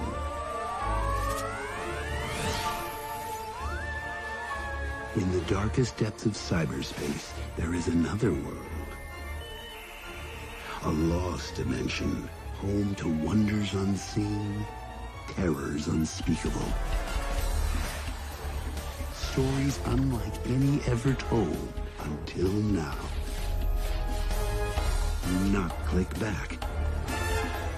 Do not reload. We have reconnected to Dimension 404. Vamos pros finalmente. Aqui eu vou dar uma recomendação e outra só na, na roubalheira, assim e tal, né? Vou vir que nem o, o, o Rodrigo, né? O Rodrigo trouxe três de uma vez só, né? E tal, mas eu vou. Eu vou trazer uma série e eu vou trazer um clássico. Pior do que o Rodrigo sou eu que vou inserindo coisas no meio, né? Tá certo, não. O- o Douglas, né? O onipresente Douglas tá sempre nas conversas aqui dos podcasts. Ele traz vários, ele vai falando, ah, lembrando que tem não sei o que, não sei o que lá também. Então, ele, É, é já- conversa em hipertexto, né? Você É. vai falando, aí aparece link, você clica, vai, vai, e não tem a botão de retorno. Exatamente, né? Ele vai trazendo os filmes que ele vai lembrando, que vai recordando, um filme acaba lembrando o outro, né?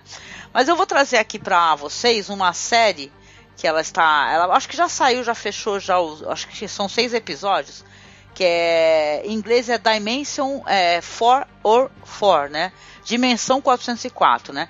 Que ela evoca justamente esse erro, né?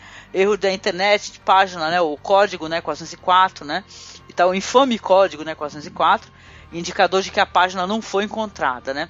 E ela é uma série muito divertida. As pessoas estão comparando, e, e eu acho que é uma bobagem essa coisa de comparar e comparar e comparar, mas uh, não deixa de ser justo, já que trata de tecnologia, né? O pessoal compara muito a Black Mirror e tal, lá do Charlie Brooker, né? Mas essa série, a Dimensão 404, ela é uma série que ela não se leva a sério. E é isso que é muito engraçado. Entendeu? É, é como se fosse uma série que ela é feita.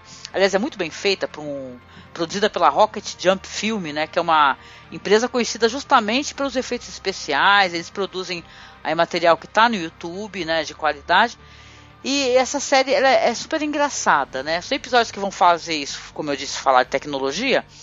Mas vai fazer assim, por exemplo, o pr- o primeiro episódio é, vai falar de um aplicativo que as pessoas não encontram só uma gêmea, por exemplo, mas o certo era as pessoas encontrarem uma pessoa perfeita para si, né? Aí tu já fica logo se perguntando como assim, né? Porque não tem isso de você uma pessoa ser é, tipo assim, ela satisfazer todos os nossos desejos, ela fazer tudo que a gente quer, uma música que tu gosta, uma banda que tu gosta, um filme que tu gosta, sabe?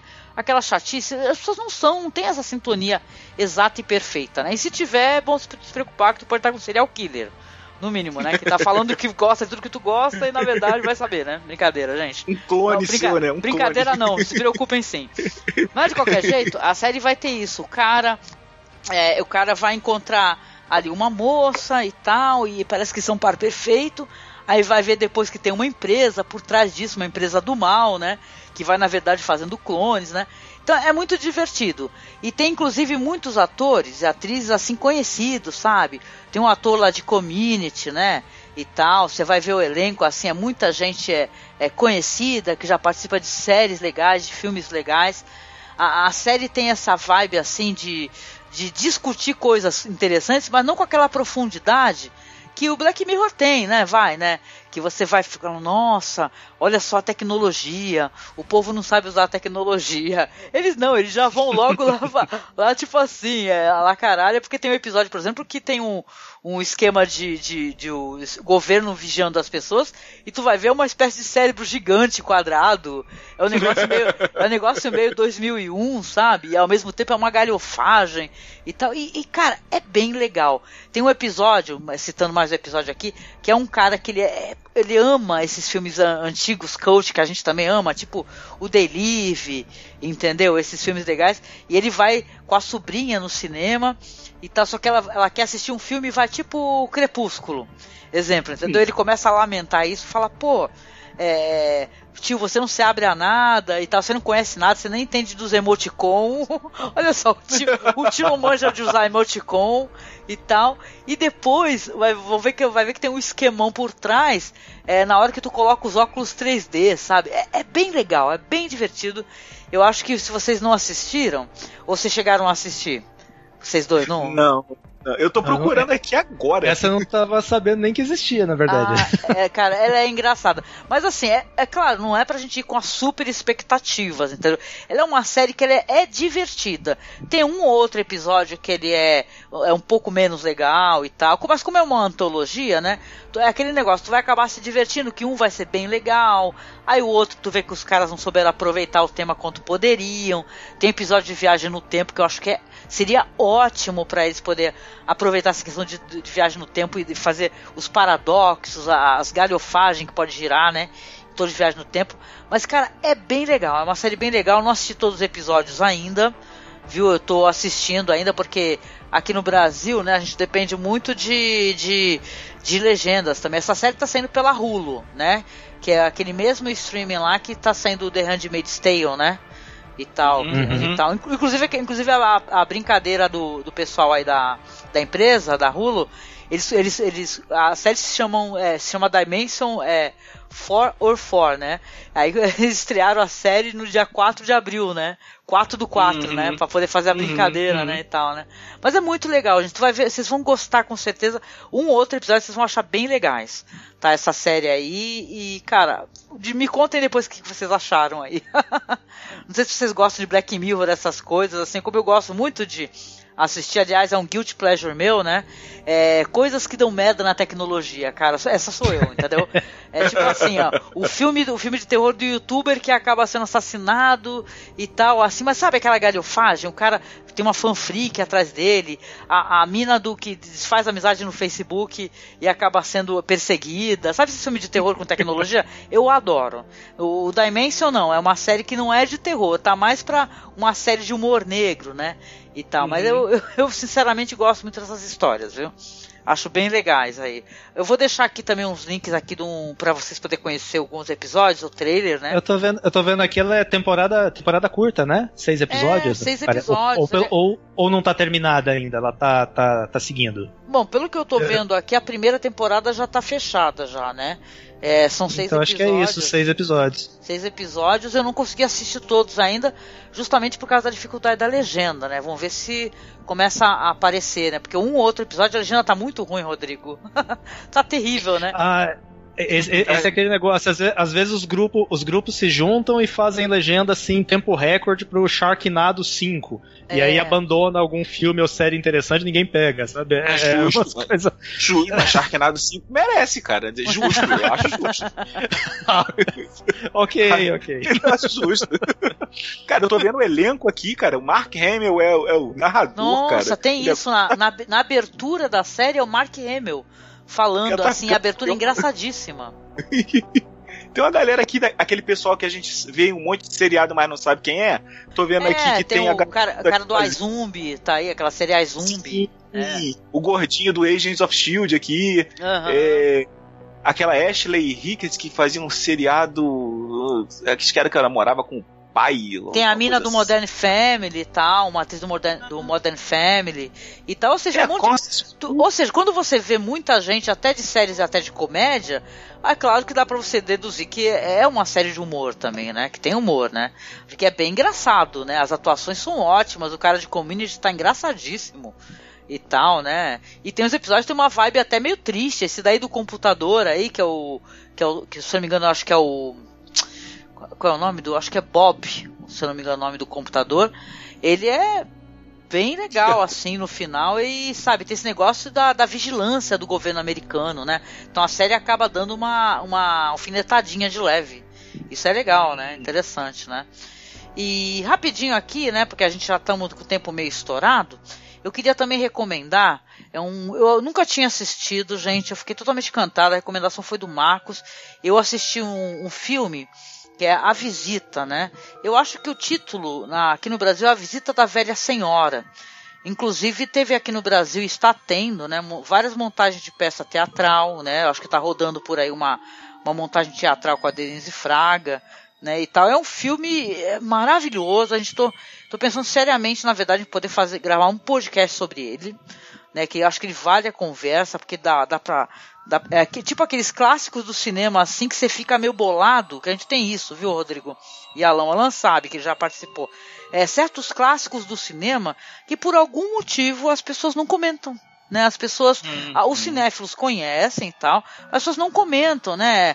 As pessoas não comentam muito sobre Tesouro de Serra Madre. Então as pessoas ficam, sabe, é, não tá na lista os 10 clássicos é, maravilhosos para você conferir. Deveria, né?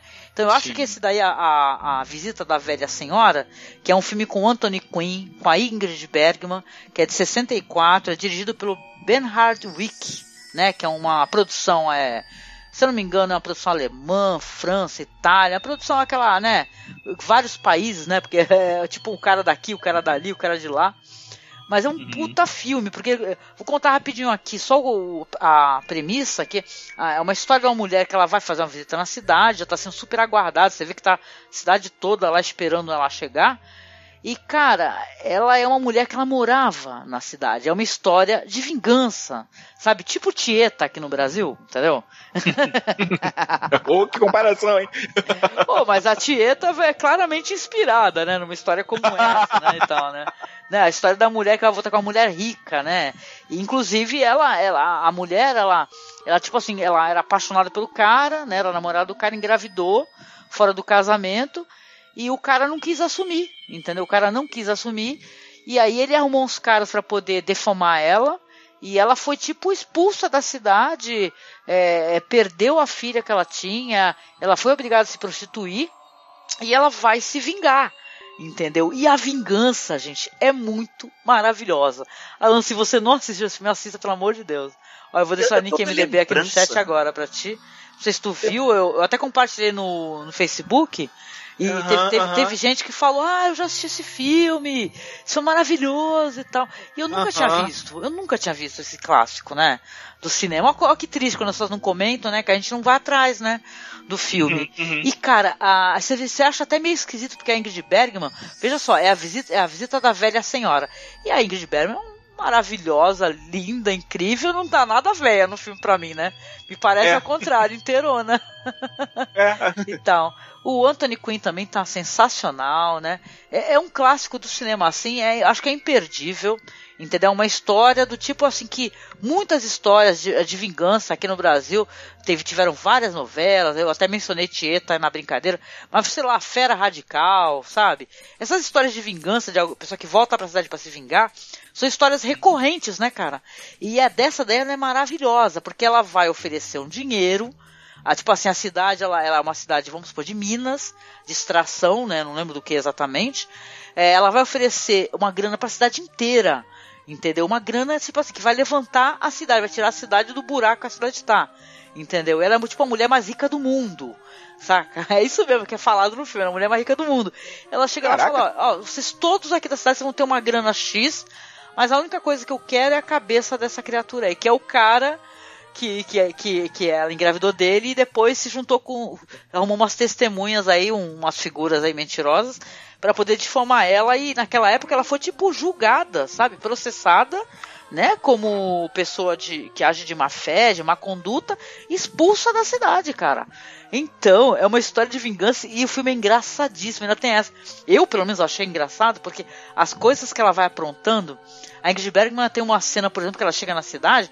Gente, é para se desconfiar que alguma coisa vai acontecer, porque ela chega com uma espécie de, de, um, de, um, de, um, leopardo, entendeu? Então você vê o quão predatória que é a figura dela, né? E as pessoas tudo assim com uma faixa. Bem-vinda, senhora é, o nome dela. Eu até fiquei brincando, é Zacanarian, né? Tava fazendo sacanagem com a cidade.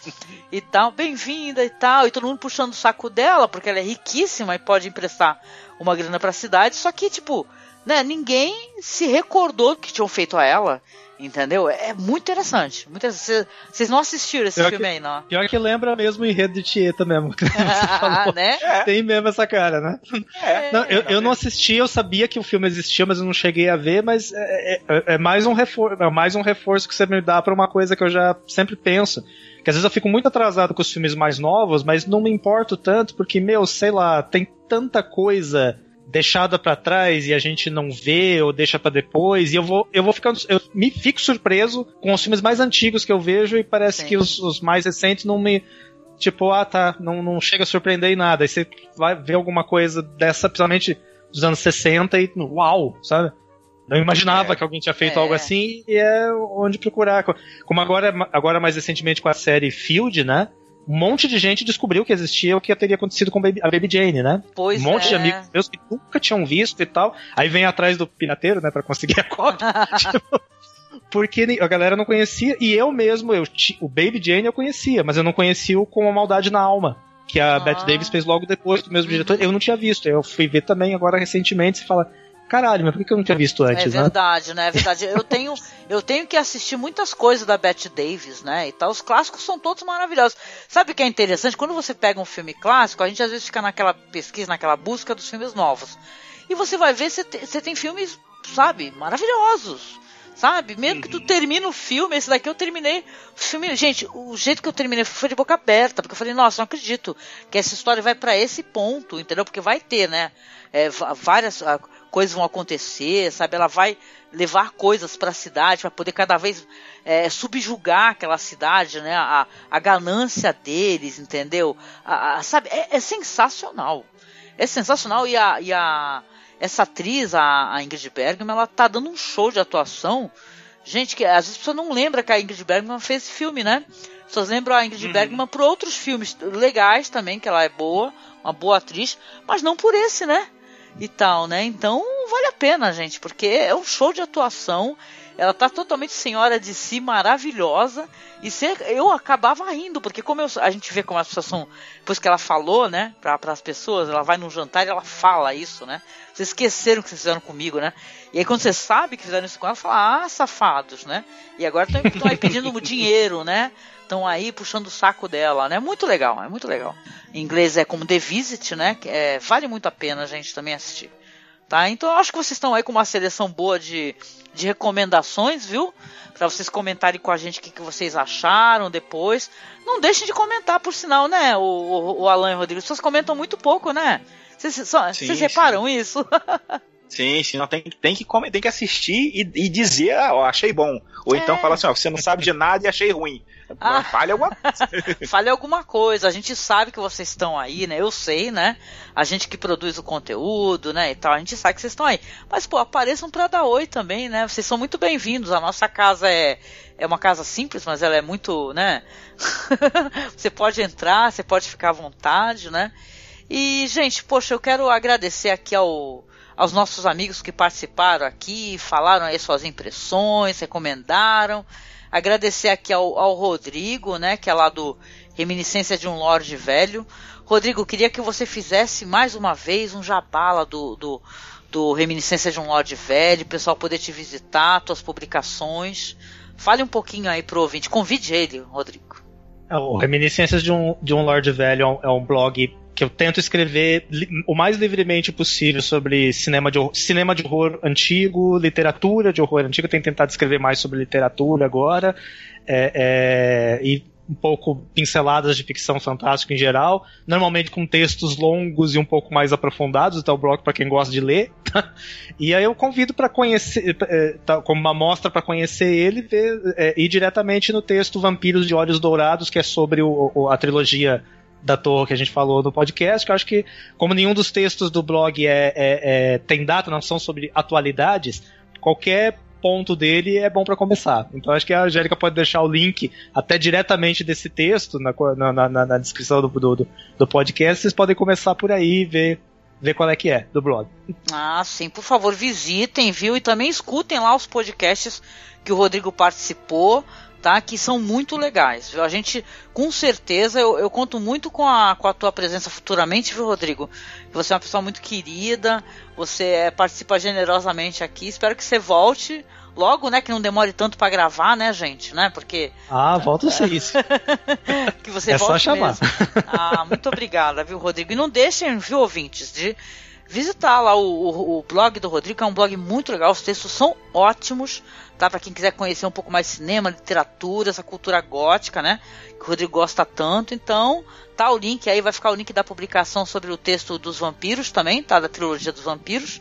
Não deixem de acessar. Viu? É importante, né? Com certeza. E curtir a página do Facebook também, é. Só lembrando, porque eu esqueço das redes sociais, a gente não pode esquecer delas, infelizmente, curtir a página do Lord Velho no Facebook, ou no Twitter, ou no Instagram, tá? Nos, nesses três, nessas três redes. Sim, não, visitem sim. Tu tem até Twitter também, né, Rodrigo? Mas acho que tu não usa muito, não, né? O teu Twitter. É, o Twitter eu, eu não, não, não, É, eu, fico, eu deixo ele meio abandonado, ele vai mais as postagens do Facebook acabam indo pro Twitter. Eu preciso uhum. voltar a mexer no Twitter, ainda mais agora que o Facebook tá ficando cada vez mais esquisito, né? Então... é, o Facebook daqui a pouco a gente vai fazer uma publicação na, na página e tu vê lá só, só 10 pessoas né, acessaram a tua publicação, pensando que tem 2 mil curtidores, por exemplo, né? O Mark Zuckerberg, é, tipo, esse robô, não tá valendo esse robô do mal, né? A, a descoberta, é um robô mesmo, Mark Zuckerberg, né? Comprovado, né? Depois que eu vi. Ai, um robô mal feito ainda, né? Tipo... Ah, é, ainda parece o magro lá do gordo e magro, né? Que nem o, o Harold falou. Né? Ai, tá certo, Rodrigo. Muito obrigada, viu, querido? E agradecer também aqui ao meu amigo Alan, cara, que ele não é de blog nenhum e tal, mas ele tá sempre aqui é, colaborando conosco, dando uma visão cinéfila dele para as coisas, né, Alan? Muito obrigada mais uma vez. Pô, eu que agradeço a oportunidade aqui de, de aprender, né? Porque enquanto todos os convidados e você sempre vêm com filmes clássicos excelentes, eu venho com aquela bagaceira que só eu vejo, né? Ah, bagaceira nada, você é maravilhoso. Quem não, quem não te conhece que se engane com isso daí, você é maravilhoso. A gente sabe, Alan.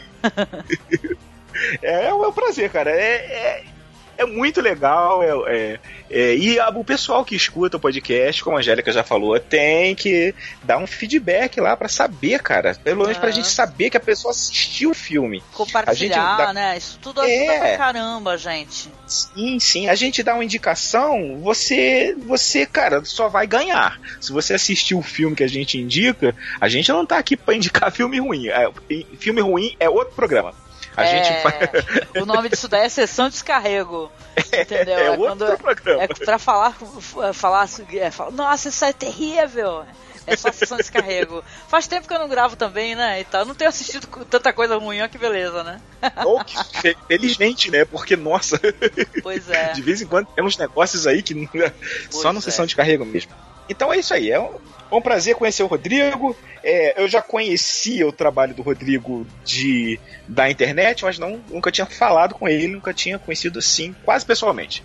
E a Angélica é aquela podcaster que me atura aí de vez em quando. Gente fina demais. Você que me atura, viu, meu amigo? Muito, muito obrigada, viu, mais uma vez, viu?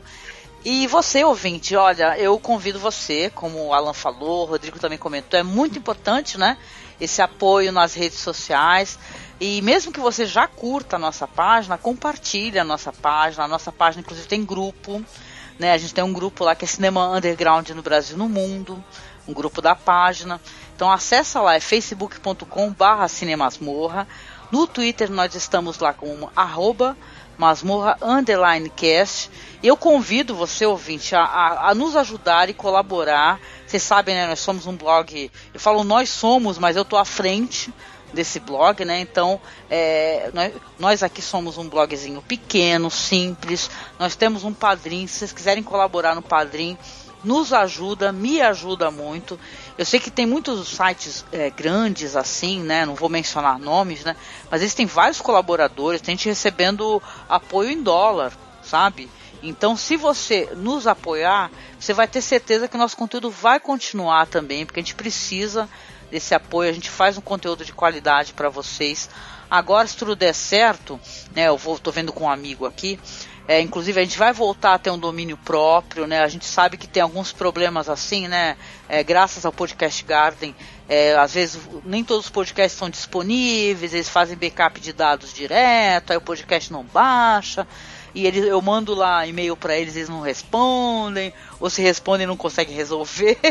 Então esses, esse, realmente esses servidores assim é, gratuitos eles são problemáticos. Então a gente vai voltar a ter um domínio próprio, um feed funcionando, tentar publicar ali para aparecer na iTunes Store. Então, por favor, se você puder, tiver como, colabore. O link do padrinho está aí na publicação tá?